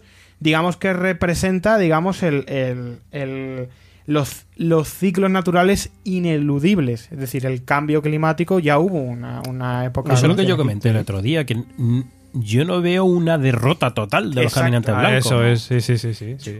Yo creo que no van a lograr frenarlos, pero van a tener que intentar rehacer su mundo con lo que dejen. Es decir, por ejemplo, en las islas a lo mejor es con, hay, el nuevo trono de, de hierro se, se- es luego la capital de, de Poniente. Sí, Poniente se queda. con- O sea, tú estás, digamos, poniendo en, eh, sobre la mesa la posibilidad de Westeros poniente a tomar por culo. Exacto, un cambio de, un cambio de tablero. Es decir, si esto es un juego de, de tronos, lo que estamos a punto de ver es un cambio del tablero de juegos. Compro la idea y, me vuelvo a referir a estas canciones que mm, las han comentado en, en un artículo de TV Insider. Hay otra canción de Thermals, del grupo de Thermals, que se llama Here's Your Future, el, o sea, de aquí está tu futuro. Y él dice, él inundó la tierra y la incendió. Témeme otra vez que soy tu padre. Recuerda que nadie puede respirar bajo el agua. En plan de mm, inundó la tierra, la incendió, o sea, de a tomar por el culo. Y recuerda que nadie puede respirar bajo el agua. O sea, un poco que nos dirigiría a estas. Este mm, cambio. A estas islas de. Es que eso va en relación con las filtraciones de lo que se leía en el último capítulo. ¿Cómo? Que no sé. Yo estoy que- que yo no letras las de veo. Canciones. lo que he dicho es que yo no las veo. Yo leo letras de canciones. sí, no, pero es que. Pero vamos a ver, no era que no había filtraciones. Una de la ver, filtraciones siempre hay. Hay gente trabajando de extra en los sets. Hay gente que se va Ah, con vale. prismático a Belfast o donde hagan lo que hagan y, Y hace mira fotos. y hace fotos y deduce Hombre, filtra- que, que está este personaje y este no. Es ese tipo de O cosas. sea, y teorizan sobre, pues. Claro. Entonces, Imágenes así sueltas que ven. básicamente, no sé si decirlo, No, no lo digas, no no, lo lo digas. digas, no lo digas. No Por lo si acaso no lo digas. pero digamos que. No, lo digas. No lo digas, por favor, por que, favor. eh, no lo que. Tyrion Que puede- una pregunta. No, no, no, una cosa. no, no, no. Es decir, si queréis que lo diga, eh, No. mandad un mail a la constante No, no. Sí, mira, haceros Patreon Pablo haceros- 300 euritos al Mira. mes. y habláis con este señor, el oráculo, el básicamente celular del hay un, oráculo. un final en el que Tyrion acaba muy mal y un final en el que Tyrion acaba muy bien. Y Pero yo- porque se han grabado varios finales. Pues yo no sé. El supuesta, la supuesta filtración habla de ese final donde Tyrion acaba muy mal. Pero es que Claro. no termino de verlo. Con lo que yo veo en los capítulos, no veo ningún guiño a que vaya a ocurrir eso. Pero tú a lo mejor era un giro bueno, este inesperado. señor, ¿qué cojones oráculo? Si se sabe, se lo ha leído todas las filtraciones. oráculo mis huevos. Pero acordaos, o sea, se han grabado varios finales. Igual que pasó en The Walking Dead con el tema de Negan, con el tema de rompiendo cabezas. ¿Estás seguro? Eh, ¿Estás seguro de que al final eso se ha hecho? Se dijo que sí. En Se Lost, dijo, pero no sé si en se Lost se rodaron cuatro... En- si se hizo en, Lost hace mm, nueve años. con el final de la con la el final de la cuarta, ¿qué? Lost. Ah, vale, sí, es Ah, que no. no es inevitable. Pero, pero sí, o sea, yo, leí que sí. Bueno, que yo- se rodaron varios finales. La semana que viene Cuidadito, ¿eh? Yo voy a O sea, ver claro, yo, si muere eh, el cuervo de tres ojos, Sí. Bran. eh, yo ya sabré por dónde van los tiros. Perfecto. O sea, Pero no, no, a- no. Para mí va a ser decisivo saber cómo va a terminar Bran en el episodio siguiente. Perfecto. Muy bien. Muy bien.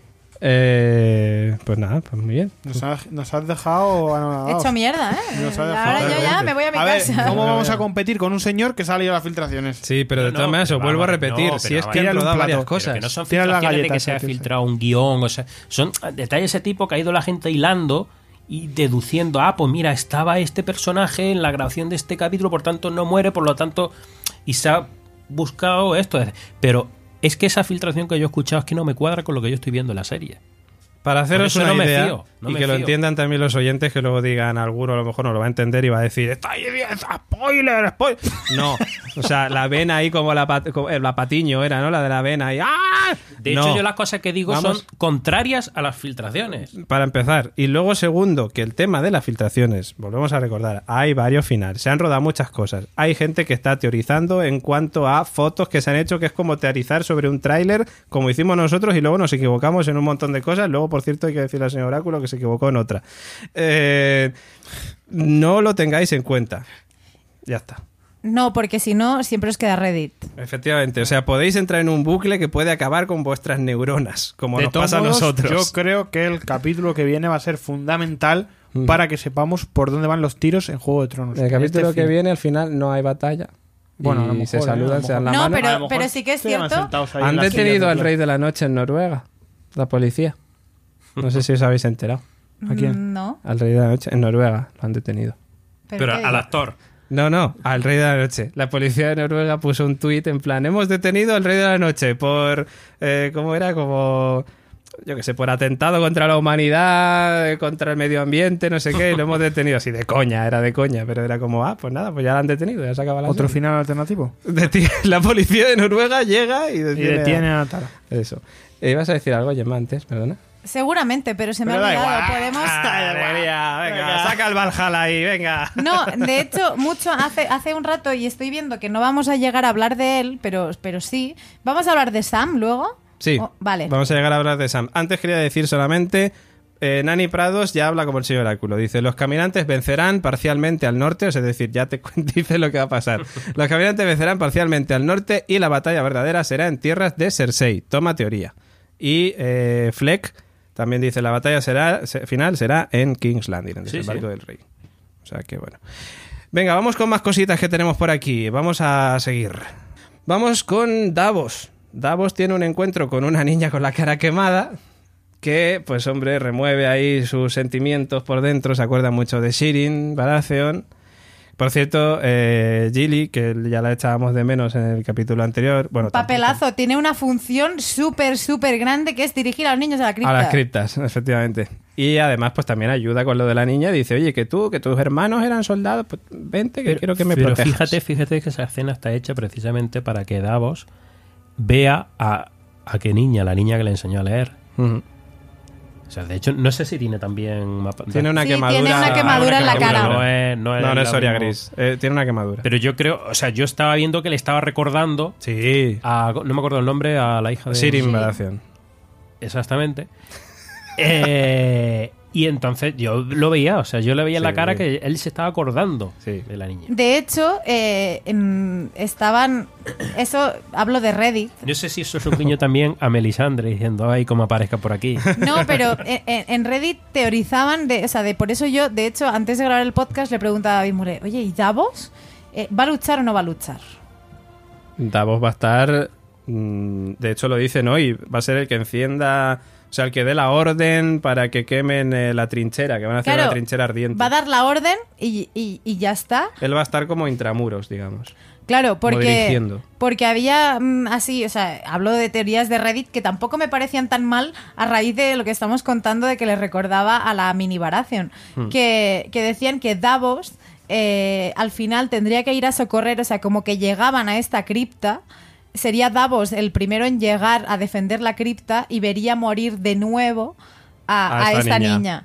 Entonces, como que mm, sería ahí la retrochunguez de, de vivir. De hundirse en la mierda. de vivir dos veces la misma historia, ¿no? Mm. Y, y no me parecía mal, por eso pregunté, digo, si Ser Davos estaría luchando o no. La niña es, evidentemente, es un personaje secundario, pero que algo va a tener que hacer Mira. en este segundo, este siguiente capítulo. Es tan secundaria como el señor que sale antes de la niña en El la cola, ese, el ¿no? pelirrojo que sale pe- mm, comiendo sopa, Sí. que mm, si le han dado frase y ha salido un poco más de rato es que va a morir. Efectivamente. Pero lo vamos a ver morir. Sí. De todas maneras, una cosa que no me acuerdo, no sé si vosotros os acordáis.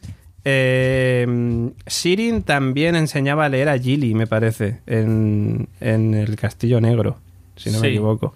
Puede ser, ¿no? Sí, sí. O sea, ha sido como unir dos que tuvieron, digamos, Claro, ese sí, contacto claro. con Sirin con, O sea, con esta sí. niña. Fue bonito, la verdad, fue bonito. Eh, bueno, vamos al tema preparación de la batalla. Allí están todos reunidos en el comité de, de sabios. Eh, Bran dice que mm, hace, por cierto, la- como digo, decía antes, la parte más importante para mí es esta. Bran dice cuál es el objetivo del Rey de la Noche, por fin lo sabemos. El Rey de la Noche va a por Bran. John dice que hay que acabar con el Rey de la Noche, es decir, son demasiados, no les podemos ganar en la batalla uno contra uno. ¿Ibas a decir algo? Sí, no, vuelvo a lo mismo que he dicho antes. Aquí nos están diciendo cuál es el objetivo, que van a por Bran. El objetivo es Sí, Bran. el objetivo y Bran. es muy importante. Efectivamente. ¿Vosotros creéis que Bran va a conseguir escapar y cómo? ¿A, a lomo de Andando, Drogon? andando. ¿Andando? Levántate y anda. Levántate y anda. No lo sé, yo estoy... Bueno, voy a terminar con la parte que tenía aquí para dejar todo sobre el tablero y ahora lo comentamos. Bran dice también que le quiere matar, el Rey de la Noche, para acabar con el recuerdo de la humanidad, que ya lo intentó con otros cuerpos de tres ojos, es decir, quiere acabar con la memoria de la humanidad. Eh, y Bran dice además que él va a hacer de cebo, ahí en el bosque de dioses, ahí al lado del arciano rojo, entendemos. Eh, y que Theon, Theon DiCaprio, me he acordado de la temporada pasada, con el mástil ahí, con, bueno, con el trozo de madera en el agua. eh, y los hijos del hierro le van a proteger, lo cual ya pensamos enseguida, le van a matar.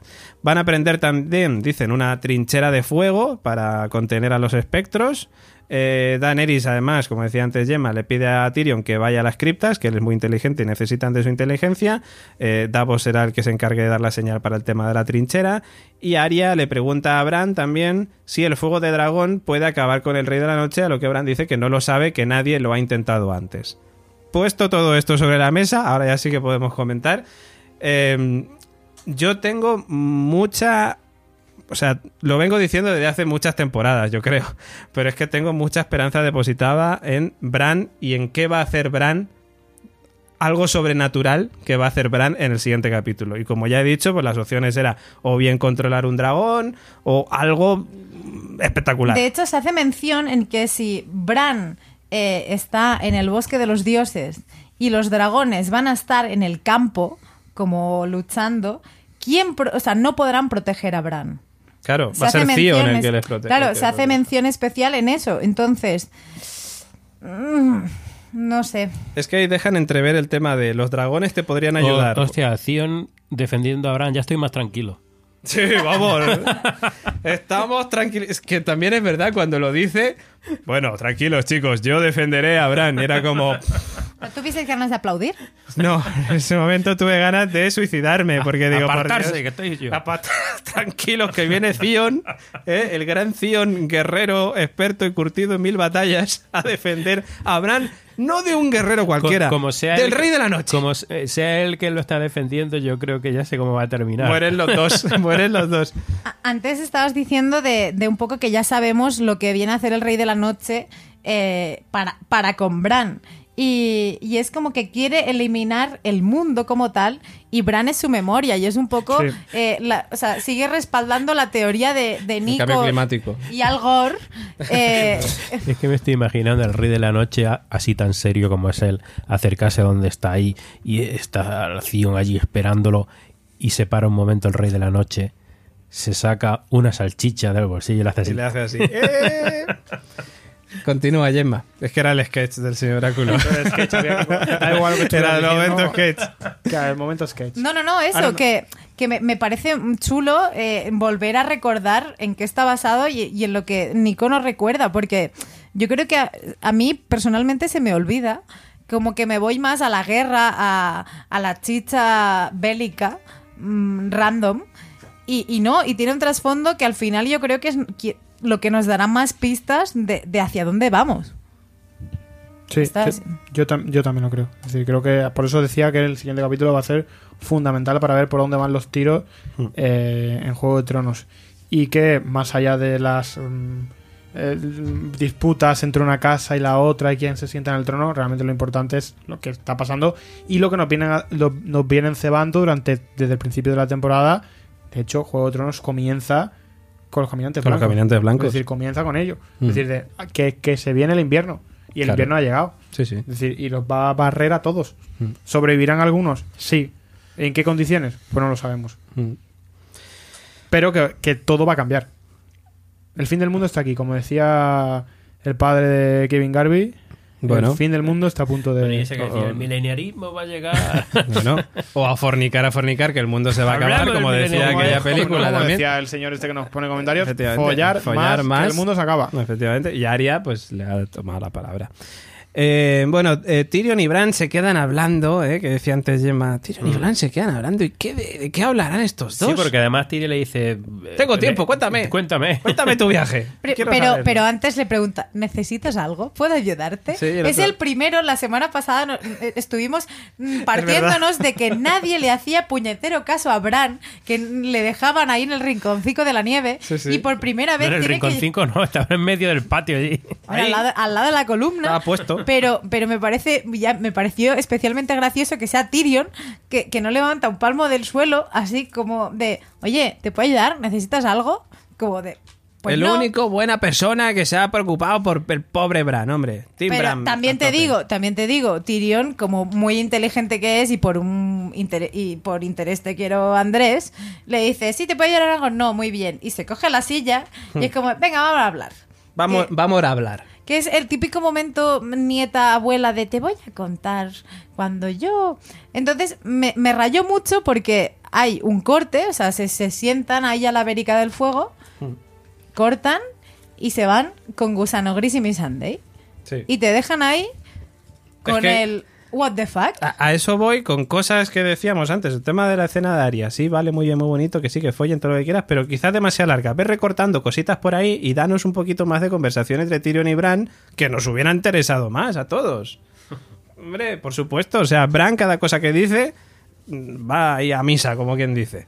O sea, la, la lía cada, con cada palabra que saca. Claro, Joder, de todas maneras, Tyrion, de todas maneras, yo creo que Tyrion muy inteligentemente ha ido a preguntar en parte si sabe qué pasa entre Jon y Daenerys, porque antes he dicho que después del juicio de Jaime tenía el primer desplante y el segundo es al finalizar este consejo de guerra donde eh, se queda así y Jon se despide muy fríamente le dice Your Grace y se pira. Y es, en ese momento Tyrion está ahí y lo mira como de ¿qué está pasando? Yo les he visto en el barco ligotear cual novios enamoradizos y ahora de repente hay una frialdad que no me explico. Entonces, por otro lado, digo, pues como Bran es la vieja al visillo, digo, a lo mejor Tyrion ha ido ahí de- a compartir el chisme. Claro, es que mm, estoy convencido de que Tyrion, con lo inteligente que es, y por más que haya tenido sus cositas, que Daenerys ya las ha- se ha encargado de recordárnoslo, mm, sabe perfectamente que Bran sabe muchas cosas y que él quiere saber. O sea, y hay algo, no sé si hay algo importante, pero sí hay cosas que le ha contado que a lo mejor, aunque nos las recordaran a nosotros, que, que sí, que pueden decir, no, mira, no hemos enseñado esa conversación porque básicamente Bran le va a contar lo que todos habéis visto en la serie. Vale, me parece muy bien, pero me parecía más interesante por ver qué opinaba Tyrion sobre eso, no sé. En fin, eh, vamos con más cosas. Gusano Gris y Missandei. Esto ya lo Uf, pasamos, ¿no? Porque, Por favor. porque es como, bueno, son dos personas que a mí no me caen mal, porque no me caen mal, pero tienen, son, buen, tienen buen fondo. son buena gente, Tienen buen fondo, son pero bonicos, no le interesa a nadie. pero no le interesa a nadie. A mí, yo destacaría de, de este punto y aparte del episodio, está el consejo de guerra. Y a partir del consejo de guerra empiezan a haber momentos de parejas. Ya no digo como parejas como amorosas, sino que vemos Tyrion Bran, Missandei Gusano Gris, Sam John, que luego aparece Pedro Reyes. eh, El perro Aria.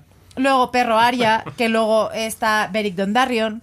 Eh, Tormund Davos, que luego se convierte en un, co- en un consejo de sabios. Pero me parece muy chulo que a partir de ese consejo de guerra saquen como microtrozos de parejas entrañables, Tyrion Jamie comentando de que nuestro padre fliparía de vernos aquí defendiendo Invernalia, comentando la jugada juntos.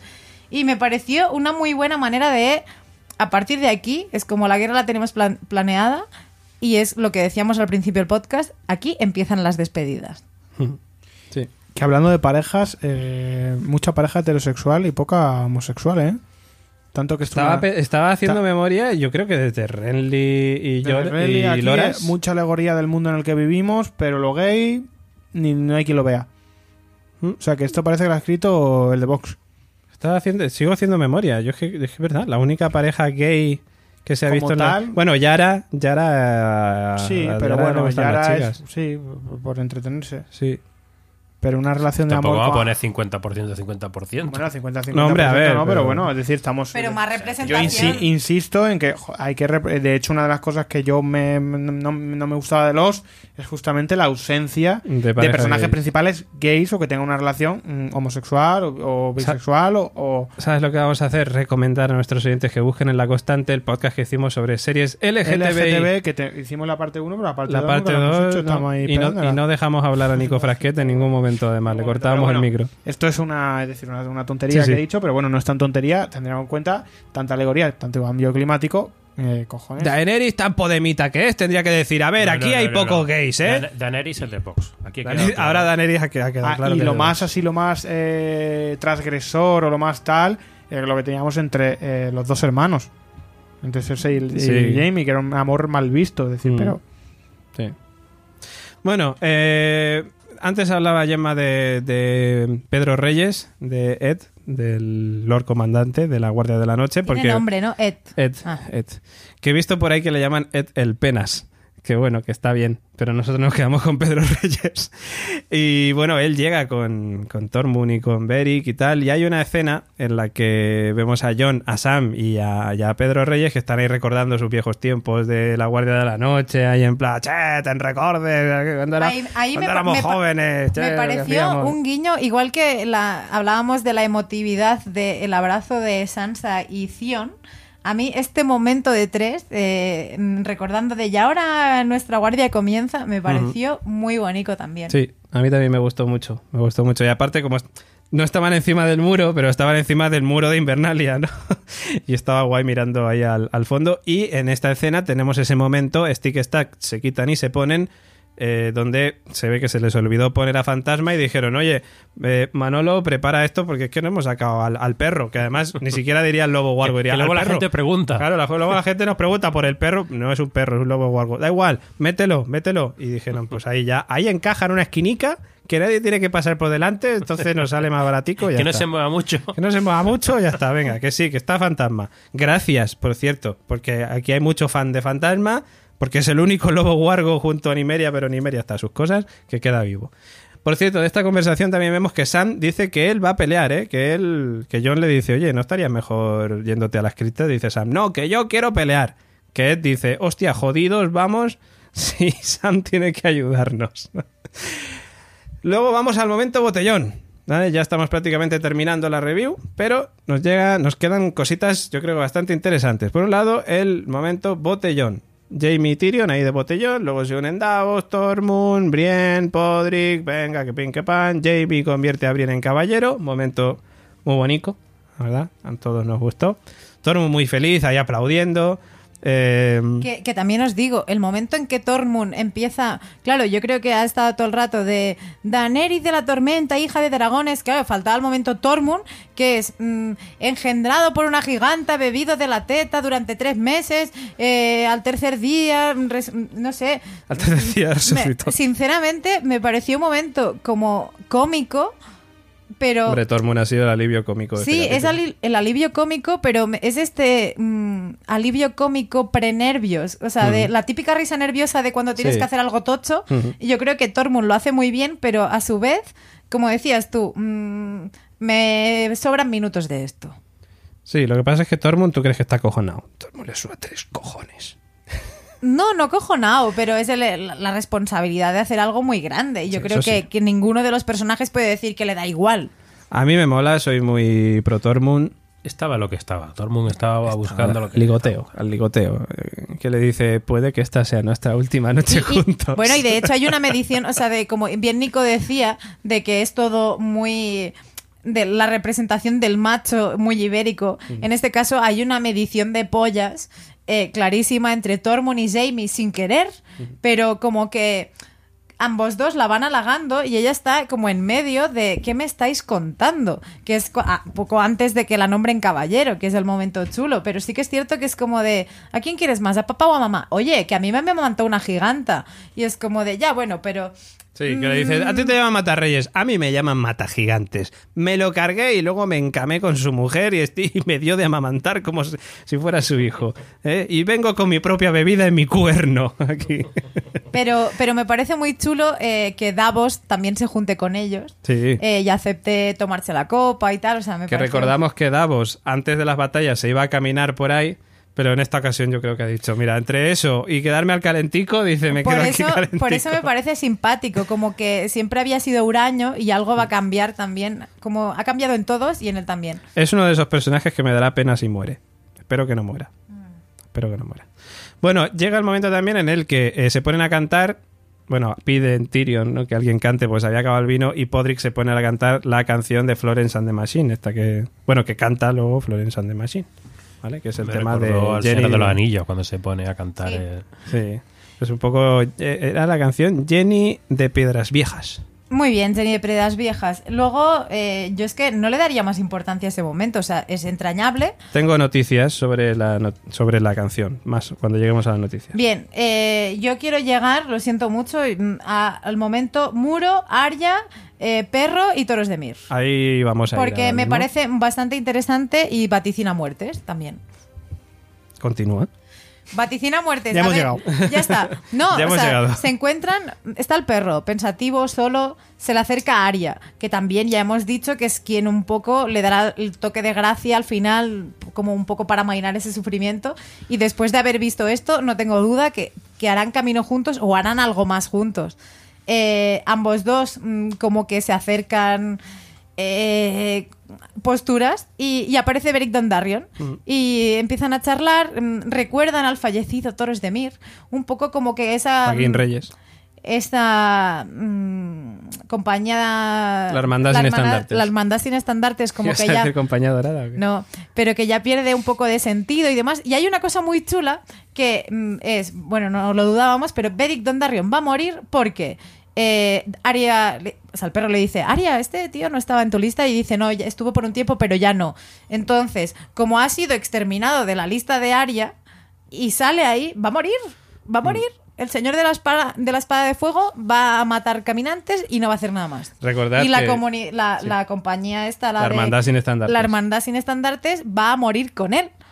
Porque Claro, es el único miembro que es- queda. Claro, a eso voy. Y entonces mm, yo creo que pues ahí ves dos muertes en una. Había también, por cierto, me acuerdo yo, en la tercera temporada, creo que es cuando aparecen por primera vez en la serie. Bueno, por primera vez. Ya había aparecido Beric Dondarrion con otra cara en la primera temporada, pero había un tío que lanzaba flechas y que era ahí Robin Hood, que era un crack, un crack en la tercera temporada. Nunca más se supo de él. Imaginamos que murió, pero era putada porque era, podía haber sido buen personaje. Eh, vamos luego al momento Liana Mormon, eh, que dice a Yora que le dice, mira, a mí me cuentas lo que quieras, yo voy a ir a pelear, porque soy norteña y los norteños somos así. Somos, somos así. Y se va a pelear. Y también aparece Sam que le da la espada veneno de corazón a Yora. La espada de acero valirio, recordamos, necesaria para matar caminantes blancos. Y por si no lo habíamos dicho, Jorah Mormon va a morir, porque en este episodio ha tenido la importancia de redimir a Tyrion delante de los ojos de Daenerys, ha, mm, ha hablado con esa sobrina que tenía, ha sido recordado su padre en la Guardia de la Noche Ha y ha tenido sido dado espada. Ha tenido momento para los fans de Lloras cuando Dani dice, Daenerys dice, hubiera sido tú mi mano del rey si hubieras estado. O sea, a ver, para los fans de Lloras, venga, ya estáis contentos. Ha ganado minutos para perderlos en Tal el cual. siguiente Lo que episodio. hace es, dice, estás mejor con él. Lo que haces es dar un paso atrás y, y acepta su destino. Otro, otro arco de Que personaje en principio cerrado. Luego esto no puede sorprender, pero apúntalo como en la lista de los que van a caer en el siguiente capítulo. Podemos hacer una quiniela. luego, Señor. Oráculo ha hecho... Sí, sí, sí, tiene aprobación. muere. bueno, y vamos con lo último de este capítulo, que es El momento criptas, Nico, ya ha llegado el momento criptas. John Nieve, A ver, ¿qué yo pasa con las criptas? yo Yo, yo cuando se estuvo, estuvimos debatiendo, oh, pero se lo va a decir al final, no se lo va a decir, yo me acordé de, del tráiler, de que se veía a, e- a John y a ella en las cristas. Digo, ahí, ahí es la cena donde se lo... Si, es- si hay una cena es esa. Sí. Y efectivamente Pero, fue por esa. favor. Pero, pero, eh, perdóname, Nico, pero, dijo el señor Oráculo primero, está mirando la estatua de Lyanna Stark. Y luego dijo, me he equivocado, está mirando la estatua de Ned Stark. Pues no, estaba mirando la estatua de Lyanna Stark. En el tráiler. Cuando, Ah. cuando hablamos del tráiler. Fíjate, Pero es que aquí soy, está soy como Einstein, cuando se equivoca tiene razón. De todos modos, eh, me pare- esto sinceramente es un poco, no sé, me, me ha resultado a mí, esto es como comentario cuñado, pero un poco pobre. Es decir, siempre que se habla de Aegon Targaryen y tal, está este hombre allí En sin la hacer cripta. nada, mirando allí la, la No, es que se, acaba de enterar que Pero su bueno, madre era pero- esa. pero yo qué Co- sé, que pero- cómo no va a ir a ver a la que fue su madre. Pero no lo vio en Muy el capítulo normal. pasado, Sí, pero es el y, problema- y en las cristas se da esa situación de intimidad en donde esas cosas pues queda mejor no Y, y también te diría que como final de episodio le decía a Sam, no, siempre encuentras el momento adecuado para decir esto. Siempre estás esperando el momento adecuado y tal. Pues oye, también es verdad que como el espectador ya sabe todo lo que, es decir, todo lo que pasa con Aegon Targaryen, que él es un Targaryen, que se Sí. tiene que decir, lo que es tal, pues esto nos llega un poco como, bueno, ok, es decir, Esto es pero, importante pero por el una espectador cosa. también quería ver la reacción de Daenerys pero Eh, ahí la importancia que tiene es esa Pero esto es importante por una cosa. Para mí, solamente importante por una sola cosa. Y es que viene la batalla.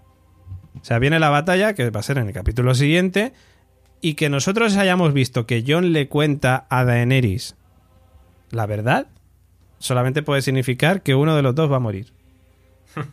Creo, ¿eh? O sea, a lo mejor me No, equivoco. no sé yo. Posiblemente me equivoque. Pero a lo que me refiero es Jon Snow. Vamos a ver. o sea no te- qué sentido tiene que Ya, pero vamos a ver, Jon Snow. Tú sabes que, Que eres tú eres el legítimo heredero. Vale, me parece cojonudo. Vale, tío. Pero eh, sabes que puedes morir. Sí, ahora. sí. ¿Para qué le cuentas nada a Daenerys? Déjala que viva en su mundo. Y si sobrevive, se lo cuentas. Pero ¿para qué se lo vas a contar antes? Para que si ella muere, lo último que recuerde sea, Hombre, joder, porque- me muero y no era ah, la, la heredera. Vamos a ver, John está a borde desde que se ha enterado que es su tía. La persona que él quería en ese momento resulta que es su tía. Entonces, tiene ahí un conflicto que tiene que decirle, oye, mira, yo estoy borde porque me entero que eres mi tía. Pero a estos les da igual que sean tío y sobrino. Bueno, ¿eh? al final sí se le dará igual, no lo sé. Pero mm, que esa situación eh, había que hablarla. Yo no sé, si se lo dice, creo que significa, como está por cierto diciendo Fleck ahora mismo, a John no le interesa el trono de hierro. Y que si se lo Sí, si sí. se da el caso, él se lo va a dar a Daenerys. Sí, O sea, no sí, es que eh, el trono de hierro a lo mejor luego es... un Bueno, algo. lo que sea, el trono de, de paja, Sí, lo sí, que sí, sí. quiera. Pero bueno, luego, ahora en la parte de las noticias, tengo cosas que comentaros sobre ello. Todavía nos quedan varias cositas. Las noticias, los comentarios de los oyentes y el audio que nos ha mandado hoy nuestro amigo Trasto. Así que vamos a continuar con más cositas. Pues la noche es oscura y alberga spoilers.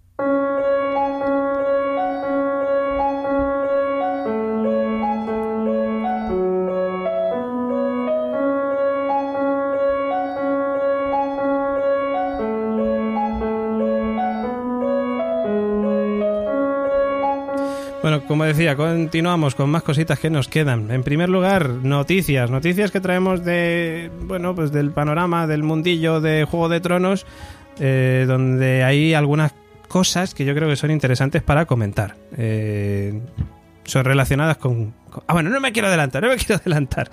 Ahora lo diremos. Antes llegamos a una de las partes que más os gustan, la de los sorteos. Ya sabéis que por cortesía de la friquilería, la semana pasada sorteábamos el chocolate y taza molona del Rey de la Noche en nuestro Twitter, arroba la constante 1. Ya sabes que tenías que retuitear y decirnos qué momento del primer capítulo de la octava temporada te gustó más.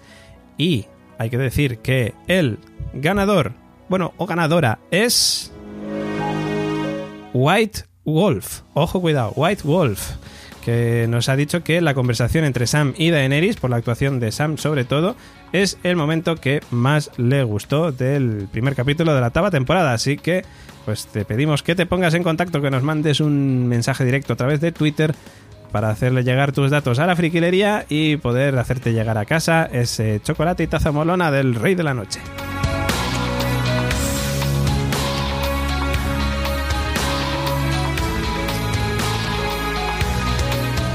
También, por cierto, tenemos, teníamos otro sorteo que es el de Atienza por el Trono. Ya sabéis, Atienza es la localidad de Guadalajara donde se dejó uno de los eh, seis tronos de hierro de, que se dejaron a lo largo de todo el mundo. Uno de ellos, ya sabéis que estuvo en Atienza, en Guadalajara.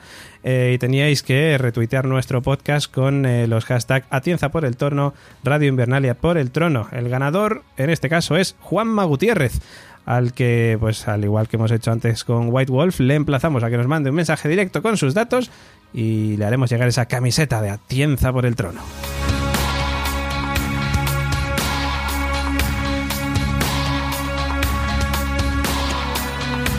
Y esta semana, nuevo sorteo de la friquilería. Para ellos vamos a mandar otra vez a Twitter. Allí tenéis que buscar entre nuestras publicaciones a Odor y seguir las instrucciones para llevaros un póster eh, spoiler. Póster spoiler, ojo cuidado.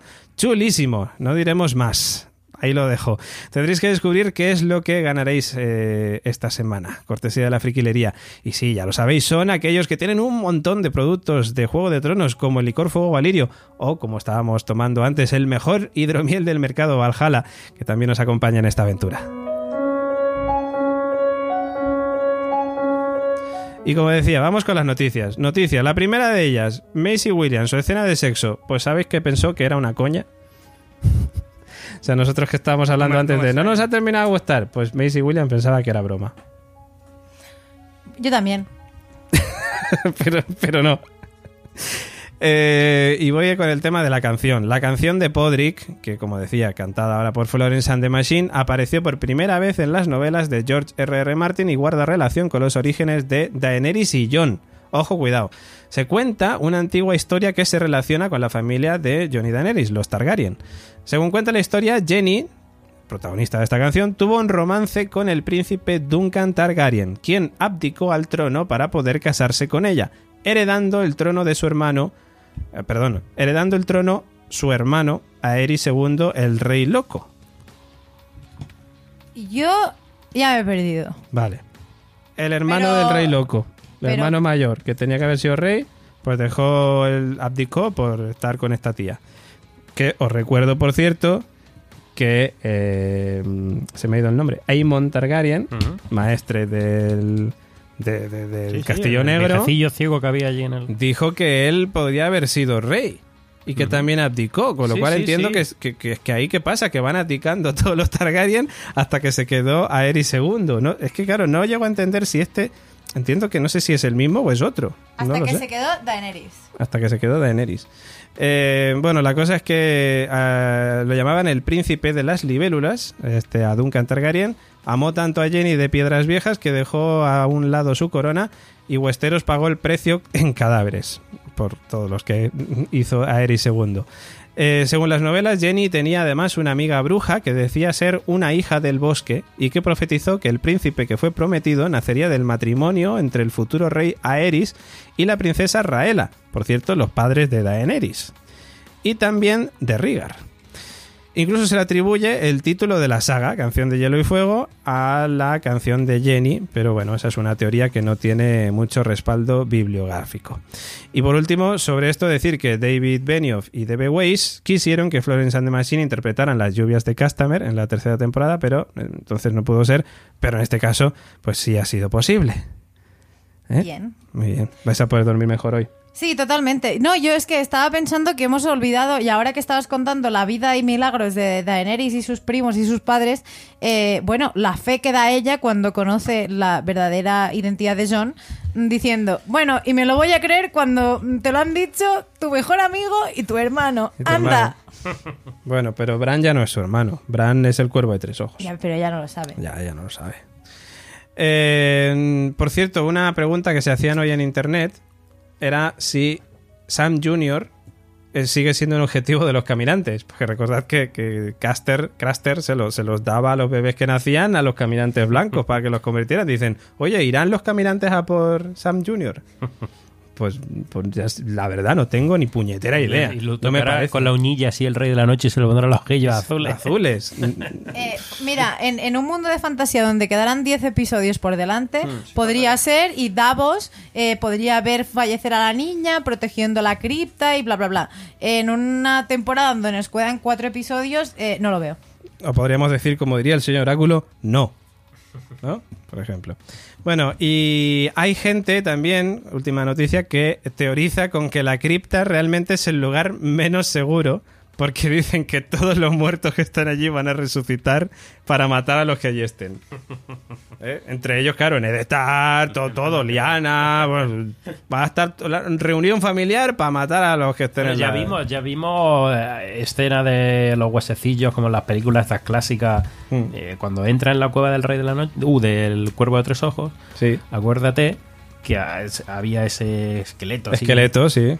A lo Indiana Jones. Ah, sí. ¿no? Mm, Diana Jones, no, es de la película esta clásica de Los Goonies. de los griegos, de los dioses griegos. Es que no me acuerdo ahora mismo. Ostras, no me acuerdo, tío. Esta del vellocino de oro y demás. Ajá. Bueno, Una pero, película esta vieja del año. pero es un poco lo 70. típico de esto es un lugar sagrado y aquí ha muerto gente. Sí, sí, Es sí, un- sí, hay un cadáver ahí, ha muerto gente. Además que no sé si tendrán salida, es decir, que lo metan, es decir, si solo tendrá una entrada y una salida o tendrá varias. No sé. no Lo sé. mismo es allí un, una ratonera que por donde... A saber. Vamos ya con los comentarios, pero antes recordamos las vías de contacto con Radio Invernalia en la dulce voz de Gemma Yats. Pues sí, como siempre, podéis contactar con nosotros en redes sociales, arroba la constante 1, mm, las mismas que las del podcast Madres. Acordaros en Twitter, hashtag Radio Invernalia. También podéis hacerlo vía correo electrónico, info arroba laconstante.com. Y ahí podéis pedirnos que el señor Oráculo os cuente esas cosas que no lee y que simplemente probablemente ha visto. Y también en la página web laconstante.com es donde encontraréis el comenta y participa. Después de la emisión del episodio mm, en hora legal, eh, el comenta y participa del episodio en la web, donde a lo largo de toda esta temporada podréis dejar el comentario de qué os ha parecido el episodio.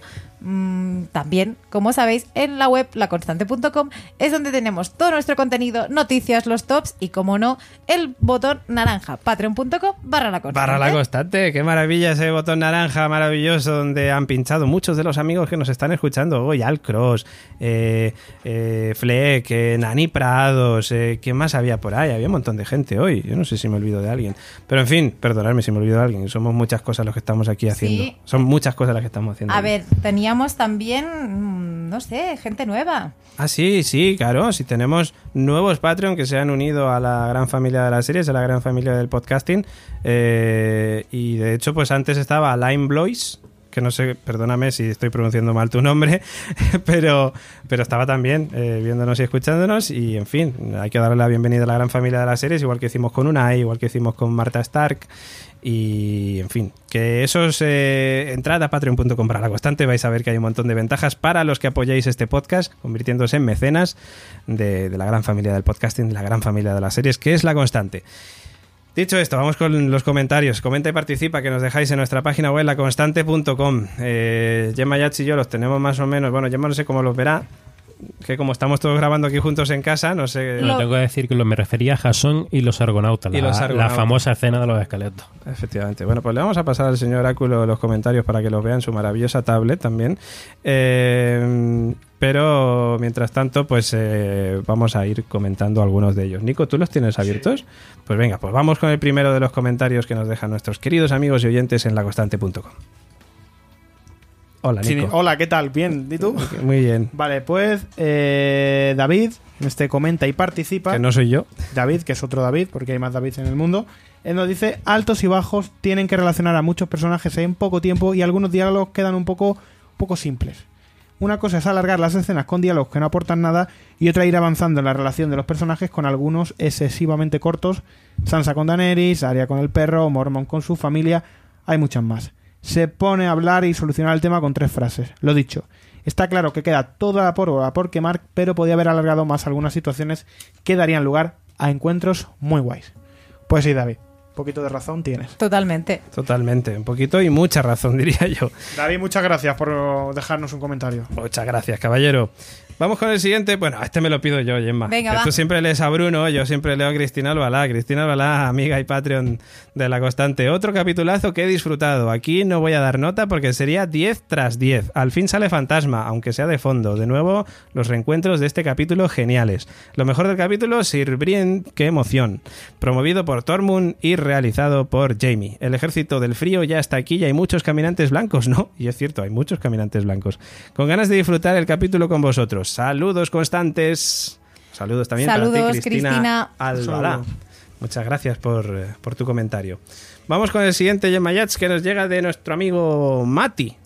Pues Mati nos dice, bueno, otro capítulo más de situación de las piezas en el tablero antes de la gran batalla. Me gustaría destacar varias cosas que me han gustado mucho. Brienne nombrada caballero por Jamie Lannister. Escenaza, totalmente de acuerdo. La ternura de Sansa con Theon. Han pasado tanto juntos y es la única vez de esa temporada que la hemos visto conmovida. También es verdad. Me ha encantado la justicia poética y el guiño, uno más, a la primera temporada con Arya y el bastardo Baratheon. Por fin, un hijo Baratheon se une a una hija Stark, como querían Robert y Ned al principio de la serie. Qué bonito. El momento en que John Aegon confiesa a Daenerys su auténtica procedencia, hincará la rodilla, seguirá sin querer él el trono, se cumplirá la teoría de que Tyrion es Targaryen. Si es así, Aegon no es el único heredero varón, aunque sí legítimo, pues sus padres se casaron. Lo que no me ha gustado, el tono que le están dando a Tormund. Me hace gracia que esté enchochado con Brienne, pero fuera de eso mm, debería seguir siendo el tosco salvaje que ha sido siempre. Lo están poniendo de lelo y eso no me gusta. Y ahora una reflexión y termino. El hijo de Sam y Ellie es en realidad hermano de los caballeros del Rey de la Noche, ¿no? De hecho, de no ser porque Ellie no le quiso entregar y huyó con Sam, ahora tendría los ojos azules y sería uno de ellos. ¿Será importante que se encuentre en Invernalia e incluso se cruce en algún momento con ellos? ¿Lo reconocerán? En fin, esto se pone muy bien y hay muchas ganas de seguir. Un abrazo, un abrazo y gracias por vuestros podcasts. Con vosotros el disfrute de la serie es mucho mayor. Pues muchas gracias, Mati, por tu comentario. Justamente, pues lo de Sam, de lo del Sam Junior que comentabas, pues lo que estábamos diciendo antes. Yo creo que como mucho, como mucho, a lo mejor puede dar para un minuto de escena en el siguiente capítulo, pero no creo, no lo vemos. Pero veremos, a ver qué pasa. Señor Áculo, más comentarios. Gonzalo Cuelliga dice, sinceramente esperaba algo más, aunque bastante bien en general.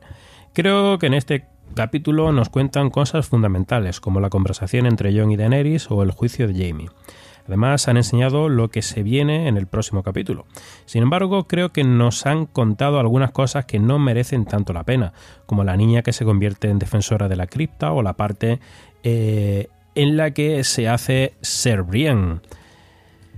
Esto eh, nos ha quitado algunos minutos valiosos ya en la recta final de la serie. Por otro lado, como momento favorito de lo que va de temporada, eh, es el momento en el que Bran le dice a Jamie las cosas que hacemos por amor. ¿Qué esperabais? ¿Que lo dijera en inglés? Pues no. Un abrazo a todos. Es que lo he dicho en inglés con desprecio, hombre, por favor. pues un abrazo también para ti, Gonzalo Cuellega, amigo, Patreon y, en fin, y paisano también, alicantino mío que eres. Eh, Nico Frasqué, Tortuga, Tortuga- posapocalíptica. Me encanta, eh, me encanta el nombre, ¿eh? Es maravilloso, Tortuga posapocalíptica, somos fans. Ole, ole, ole. Dice, buenas a todos. Hola, buenas.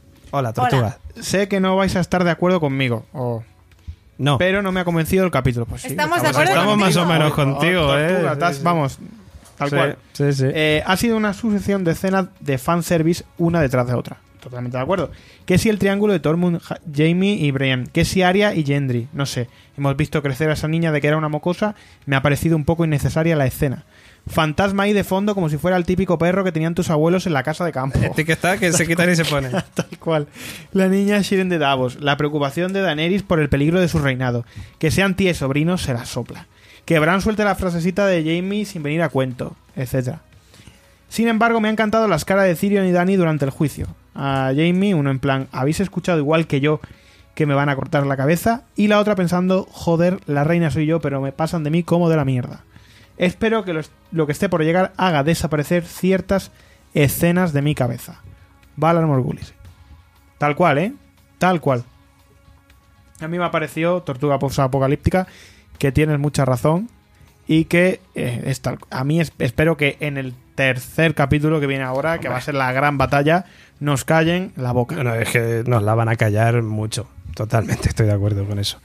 En fin, eh, vamos con el siguiente, Gemma Yats, que este te toca a ti, evidentemente, Bruno, nuestro amigo Bruno, amigo y Patreon. Me imagino a los guionistas pensando el capítulo y llegando a la conclusión de mírate Twitter y Reddit a ver qué tal y eso haremos. De momento, dos capítulos fanservice, todo lo que pensábamos está pasando. Arya se da una alegría por fin con Podrick, Tormund, Con, Brienne, Po- con Podrick, no, Bueno, con, este ha visto con otro Jim- capítulo. este ha con visto otro- Gendry. este Bruno ha visto otro capítulo. Tormund, Brienne y Jamie, triángulo amoroso, Bran y Jamie y más que ya habréis comentado. Eh, algunas tramas como la de Bruce Wayne y Sam, que le da la espalda, está algo rápida resuelta. Y como que te la tienes que creer. Lo de Bruce Wayne es porque Jorah Mormon lo será en la serie Titans. Y ahora en casa se, la se le llama así. Que empiece lo bueno ya, joder, que llevamos dos horas de paja. Mi nota es de un 6,12. Pues ahí estamos, es con 12, poniendo nota. Yo le pondría un 6 con 11. Y muy bueno lo de Bruce Wayne, porque Bruno, Bruno es Bruno Wayne. De la familia, de es de los Wayne, del clan de, los Wayne. Eh, vamos con el siguiente comentario de nuestro amigo Ángel Molano, que dice: Hola, soy Ángel Pito Umbral. Y yo venía a hablar de mi dibujo con Cersei, la Buroja y el West Starring, un tipo con tupeal que conocéis todos. Y ha dejado ahí una imagen para que la veamos. Qué buena, por cierto, gracias. ¿eh?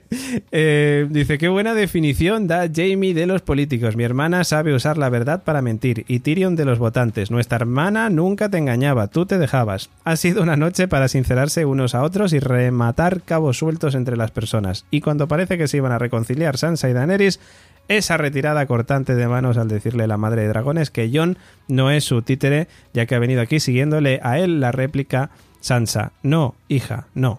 Tú has venido aquí para quedarte con Invernalia y el trono de hierro. ¡Japuta! Luego llega Arya que se va a tirar al herrero para que no le pase como a Carl y Rambito de The Walking Dead. oh, Dios mío. Sigue presente The Walking Dead. Qué imagen más perturbadora la de imaginarse a Tormund encaramado a la giganta. Dios, salvaje tenía que ser. Vaya manera de querer ligarse a Brienne. Pero bueno, ella está más interesada en ser nombrada caballera que en acaballarse con él. Y llegó el momento cumbre que todos estábamos esperando, cuando John le cuenta a Daenerys quién es en realidad y ella en plan, mentira, eso es un fake news del Facebook. y ya aparece un caballito congelado que nos anuncia que la semana que viene más y mejor. Saluditos constantes de la noche. Pues saluditos también para ti, Ángel, Ángel Pito, muchas gracias por ese comentario, amigo y Patreon también de la constante. Señor Oráculo, María A. María A. Siempre me toca María A, no sé por qué. Es verdad, pues mira, pues es que estamos aquí. Dice, este episodio se puede dividir entre momentos fanservice y gente que al reencontrarse con otros suelta frases del, ti- del tipo "L- las vueltas que da la vida, ¿eh? No digo que el ejército de los muertos tuviera que llegar a los 10 minutos del episodio, pero como ya no cambian las localizaciones deberían acelerar algunas cosas. Entiendo que el primer episodio era para poner las piezas sobre el tablero de nuevo, pero este ha sido mucho... Hombre Manolo, como, como tú por aquí. Y esperar a que los demás personajes se enteren de cosas que nosotros como espectadores ya sabemos. No pensaba hacer un comentario tan hater, pero esto se tenía que decir y se dijo. Vale, un saludo. Esto como un meme que está circulando por ahí. Se tenía que decir y yo no sé. Pues es que hay, hay mucha, ahí están circulando muchos memes, también te digo, ¿eh? O sea, mogollón de memes eh, que también te digo que, que daba, daba para sí.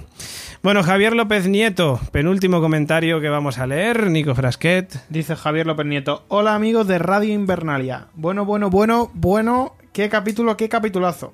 A mí me ha encantado. Le doy 9. No hay batalla, no hay lucha, pero las situaciones me han gustado y me han retrotraído a los mejores capítulos de, de Juego de Tronos. Sigue la tensión entre Sansa y Daenerys. Arya le da lo suyo y lo de su primo a Gendry.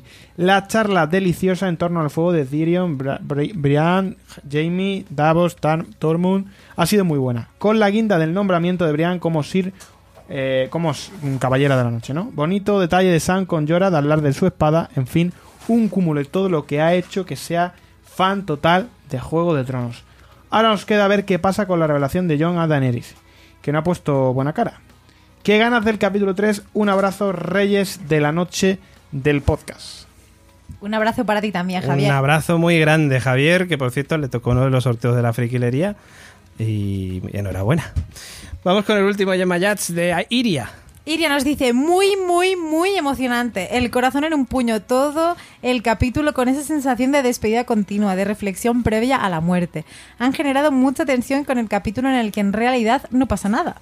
Mucho mérito, solo quedan cuatro capítulos y no sé si podré soportarlo. Así estamos todos, que es que cuatro capítulos solamente y se acaba la serie. No queremos que termine y tampoco queremos que todos los capítulos sean como este y el anterior, también te digo. Por favor, porque si no, que vamos a llegar a... Sí, o sea, a ver, la gente va a decir, estáis hateando el capítulo. No es así. O sea, es decir, el capítulo está guay, está muy bien, pero es que, mm, es que son es demasiado que- largo. O sea, en fin, perdonadnos si, si no, si nuestra opinión no coincide con la vuestra, pero es que es cierto que es que, no sé, pedíamos más. Pero nos lo van a dar en el siguiente capítulo, hombre, desde luego. De eso estamos segurísimos de que en el siguiente capítulo nos van a dar un zas en toda la boca clarísimamente.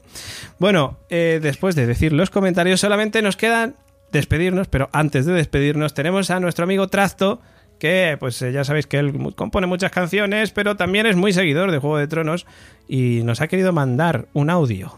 Y le vamos a escuchar, no sin antes saludar a nuestros amigos de eh, Misión de Audaces, a Plisken, a Grapato, a Sociedator, a, a- Lentes, que también están por ahí. Eh, mandarles un abrazo muy fuerte porque ellos utilizan música de trasto para, para sus podcasts. Y en fin, esto va por vosotros también. Escuchamos a Trasto a ver qué nos cuenta. Saludos, amigas, amigos y caminantes blancos. Os habla Trafto para Radio Invernalia. Y bueno, me reconoceréis por algunos fracasos como mis notas de octavo de GB y algunos más que tengo por ahí que no voy a airear porque aún no hay confianza. Yo vengo a hablaros de Juego de Tronos, pero no, no, no de la parte, digamos, emocionante de Juego de Tronos, de la sangre, de las tripas saliendo por diferentes lugares corpóreos, eh, de la destrucción, de la ignominia, de la traición, no. Yo voy a hablaros del amor, del salseo de Juego de Tronos. Bienvenidos a Sálvame of Thrones. Siempre que tú te me acercas, yo me pongo efervescente, pero tu dragón me mira con cara de mala gente. Malamente, Drogon me mira a mí, muy malamente, mal, muy mal, muy mal, muy mal, muy mal. Chiquilla, ¿cómo quieres? Me concentre. Pues sí, ¿cómo puede concentrarse el pobre Jon Snow con todo lo que tiene, con todo lo que tiene encima? ¿A quién, a quién no le ha pasado? ¿Quién no se ha visto en esa situación, no? De, de estar intentando, pues, ligar con tu crush, ¿eh? Como dicen hoy en día, me voy a hacer un poco el moderno, con tu, con tu crush. Y, y tienes pendiente que si los caminantes blancos, que si una lucha por aquí, una lucha por allá, ah, y, y- y encima, encima resulta que tu crush tiene dos dragones. ¿Quién no le ha pasado, no? Si a mí ya me asustaba un pequinés que tenía una ex mía y ya, ya, porque me miraba mal. Tú imagínate que te mire, pues, un dragonazo de tres toneladas, ¿eh? con su fuego incorporado en el pack. Y eso tiene, pues, que claro, eso te tiene que debilitar mucho, digamos, como, como ligón. Entonces, John tiene un enorme problema en ese, en ese sentido. Yo tengo la teoría de que el dragón está poseído por Bran, que como es cambiapieles, claro, Bran pobretico es que lleva todo el día, o sea, lleva toda su vida huyendo y sentado ahí. Pasó de ir por los tejados de Invernalia a, a rodar Mar Adentro 2. Entonces, claro, el, el pobre, pues la única diversión que tiene, ¿cuál es? Hacer de cambiapieles, meterse en realidad virtual de- dentro de diferentes elementos y, hombre, pues lo típico, ¿no? Siempre te acababas fijando en la novia del hermano mayor. Eso es una cosa de evolutiva, de si se lo preguntáis a Darwin, vamos, si queréis os doy yo el WhatsApp de él y, veréis que es totalmente normal. Mi teoría es esa, ¿no? Que Bran pues espía un poco al hermanillo a ver qué a ver qué hace, porque los chavales están creciendo. Y respecto a ese tema de chavales creciendo, pues tenemos que hablar de lo siguiente, de Aria. Una mano en la cintura, la otra mano sobre aguja, un movimiento Henry. Ay, ay, ay, ay, lo que ha crecido nuestra área, esa pequeña que fastidiaba a Bran, apuntando mejor con el arco que él. Y la verdad es que la jodía siempre ha apuntado muy bien y ha ido a por el bastardo de Baratheon. Ya dicen que lo Baratheon al final sale caro, pero yo creo que Arya se merecía ese momento, ¿no? De, de crecer, de dejar de ser una niña y, bueno, pues ya todos hemos visto lo que ha pasado. También es verdad que tonta no es, es decir, es que una forja pues viste mucho. Henry desapareció durante mucho tiempo y ha vuelto forjando. Y claro, yo por ejemplo, yo cuando salgo por ahí a ligar, yo me llevo una forja portátil con ruedas que tengo, ahí la lleno de acero valirio. Hay gente que va a la gasolinera por hielo para los botellones y yo pues eso, vidriagón y acero valirio y bueno, me hincho. John, tú eres Aegon Targaryen, eres la hostia, eres un máquina, Diplodocus, eh, Tricerato, Donete Nevado, eres pechuga de pollo con la salsita por encima, mm, tractor, tracción a las cuatro ruedas, 16 válvulas, mm, bote de nocilla de dos sabores con galletas, eres... Lo que soy es gilipollas por no enterarme hasta la octava temporada. Eso... también. Y, bueno, después de ese beso apasionado entre Gusano Gris, que en de gris lo tiene morado del frío de Invernalia, el pobre, bueno, si lo tuviera, yo creo que le sale a cuenta, hoy agradece ser un inmaculado con el fresco que está viviendo el pobre en Invernalia. Y con mi Sunday, ¿eh? que es mi domingo en castellano, y, bueno, pues tenemos ese beso precioso del que se va y no sabe si va a volver, ¿eh? del que se va por tabaco. Y, y, bueno, esa escena ha sido muy bonita, pero yo creo que la palma en este episodio 2 de la octava temporada de Juego de Tronos, aquí en Sálvame of Thrones, se lo han llevado pues ese triángulo amoroso que nos está dando toda la vidilla del mundo, ese triángulo amoroso entre Brienne, Tormund y el Matarreyes. Esas miradas, esa disposición de, Tormund dándolo todo. Eh, es un poco cani, ¿no? el, el, sistema de ligoteo de Tormund, pero nos gusta, nos encanta, ¿no? Y esa anécdota sobre la leche de gigante, yo no sé si hay un doble sentido ahí que debería asustar a Brienne, pero bueno, yo ahí no le voy a dar más vueltas porque yo no, yo soy un ser de luz y la carne no me, no me domina. Pero pasando un poco a, a, digamos, a la cosa más discreta y a lo mejor más platónica de, de Jamie, esa relación de Jamie y, y, Brienne unidos pues por los valores de la caballería y, y, no sé, no sé cómo acabará, si acabará con Tormund pues un poco en un amor cani, ¿sabes? De yo soy Tormund, me has dejado, no lo sé, o si a lo mejor acabará pues en esa parte digamos más platónica, más ese amor más idealizado de, de caballeros, ¿no? Que podría ser, que podría tener lugar con Jamie.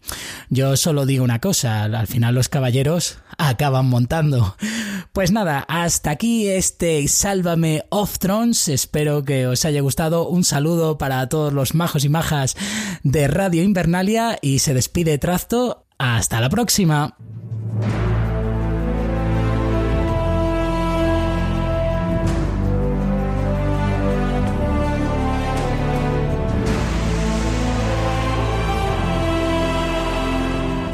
Bueno, pues ahí teníamos a Trasto, al amiguete que nos ha mandado este audio contándonos eh, todos los cotilleos del Sálvame de Juego de Tronos, que desde luego que los hay y unos cuantos, y en este capítulo, pues como ya hablábamos antes del tema de las parejas, en fin, ha dado para, para cotillear y nunca mejor dicho, ¿no? Oye, yo me quedo con eso de, de mi Sunday, que es mi domingo. maravilloso. Mi Se lo Sunday compro. Es mi domingo en inglés. Eso ha sido brutal, maravilloso.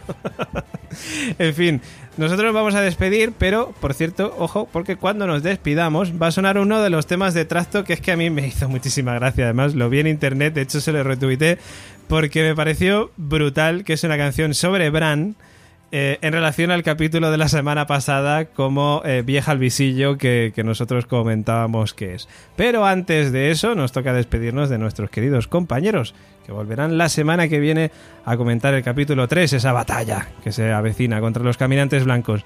En primer lugar, Nico Frasquet, muchísimas gracias caballero. Muchas gracias y nos vemos aquí la semana que viene para comentar el capítulo 3. Con hidromiel, ¿qué te ha gustado? a mí también Valhalla, mucho. Maravillosa. Sí, la verdad que sí, estamos muy contentos. Bueno, mola mucho poder decir que joder, nuestros patrocinadores son unos cracks. Sí, sí, eso, eso mola un montón. Gracias, Hidromiel Valhalla. Eh, eso, lo que te decía, la semana que viene nos vemos. Nos vemos la semana que viene. Chao.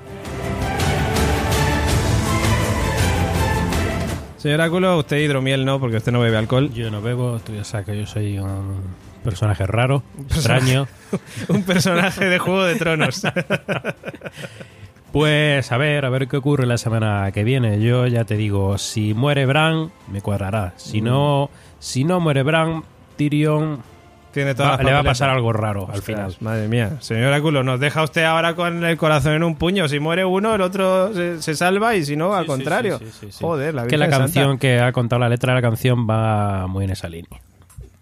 Pues nada, ala, señor Áculo, así. a- Bueno, a- y así la- se la- despide. La, semana que viene, la semana que viene ya veremos. Así se despide el tío. Vaya tela. Y en Mayats nos despedimos la semana que, a- a la semana que viene. ¿no? Hombre, espero la semana que viene poderme despedir también de todos vosotros y, y esta también me voy a despedir. Y, y bueno, voy a seguir entrando en Reddit y voy a seguir viendo estas letras ocultas que, que nos deja Spotify porque es una lista muy larga, tiene mucha chicha y espero seguir contando más cosas. Pues perfecto. Menos mal que no nos has hecho un señor oráculo diciendo que si salva, si se salva uno, muere el otro. no sé qué. No, pero yo mm, me da cosa que yo creo que la semana que viene lloraré. Hombre, lloraremos seguramente. Sí, va a morir mucha gente. No hemos hecho quiniela, por No cierto, hemos hecho ni idea. pero creo No, que no, ya la yo- habíamos yo, hecho. si muere Bran diré, bien, Sí, es lo que esperaba. venga. Si no muere Bran, oye, que, que yo lo digo, a mí me gusta cuando las cosas que digo no se cumplen. Ya, ya, Contrariamente, ya, ya. porque digo, estupendo. No me lo esperaba. Yo creo que no va a morir. O sea, que ahí te lo dejo. Ojalá, ojalá sea así. Ay, las filtraciones, qué Ay, miedo me dan. Ay, Dios mío de mi vida, por Dios. En fin, lo que decía Gemma Yach, hasta la semana que viene. Hasta la semana que viene. Chao, chao. Y también se despide que nos habla David Mulek. Espera que lo hayáis pasado muy bien. En primer lugar y antes de despedirme, muchísimas gracias por todas esas escuchas. Prácticamente 10.000 escuchas en una semana que nos habéis dejado del último podcast de Radio Invernalia. Muchísimas gracias por seguirnos, por estar ahí, por los comentarios, por los trolls que nos han llegado, que estamos encantados con esos consejos que nos dan de follar más, por supuesto. Así, sí, así sí que se trolea. Y, en fin, y que la semana que viene volveremos con esa review sobre la batalla que se avecina en el siguiente capítulo. Hasta aquí este repaso a este segundo capítulo de la temporada final de Juego de Tronos. Como ya decía, la semana que viene volveremos con el tercero y ya menos de un mes nos separará del final de esta serie. Por nuestra parte vamos a reponer fuerzas gracias a la friquilería Hidromiel Valhalla y me voy a ir preparando para subir este podcast a Podigy, la web de alojamiento profesional Así que en un periquete lo tendréis listo para su escucha. Hasta la semana que viene. Chao, chao.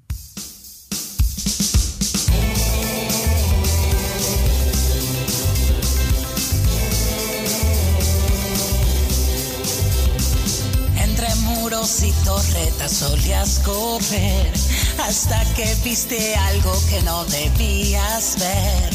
Que a los hermanos Lannister les gusta empujar y como Newton descubriste la gravedad.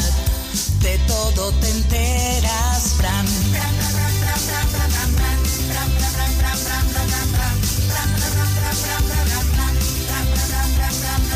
Tienes problemas de movilidad. Odor es tu exoesqueleto medieval. La cagaste y al pobre le tocó espichar. Desde entonces tu vida es chafardear. De todo te enteras,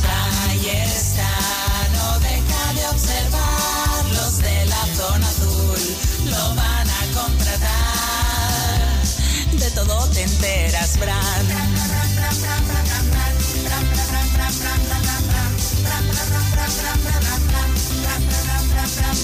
En la plazoleta se le puede ver con su peinado de Playmobil de Star Trek, pendiente de todo suceso en el lugar.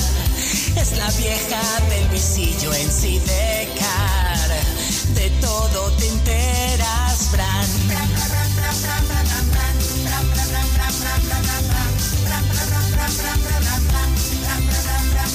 Eres como una alarma de seguridad, mirada de perrito de cerámica. Eres mitad portera y mitad máquina, villarejo mezclado con Optimus Prime. De todo te enteras, ahí está, no deja de observar los de la zona azul, lo van a contratar de todo te enteras. Ahí está, no deja de observar. Y los del Sálvame ya lo quieren fichar. De todo te enteras.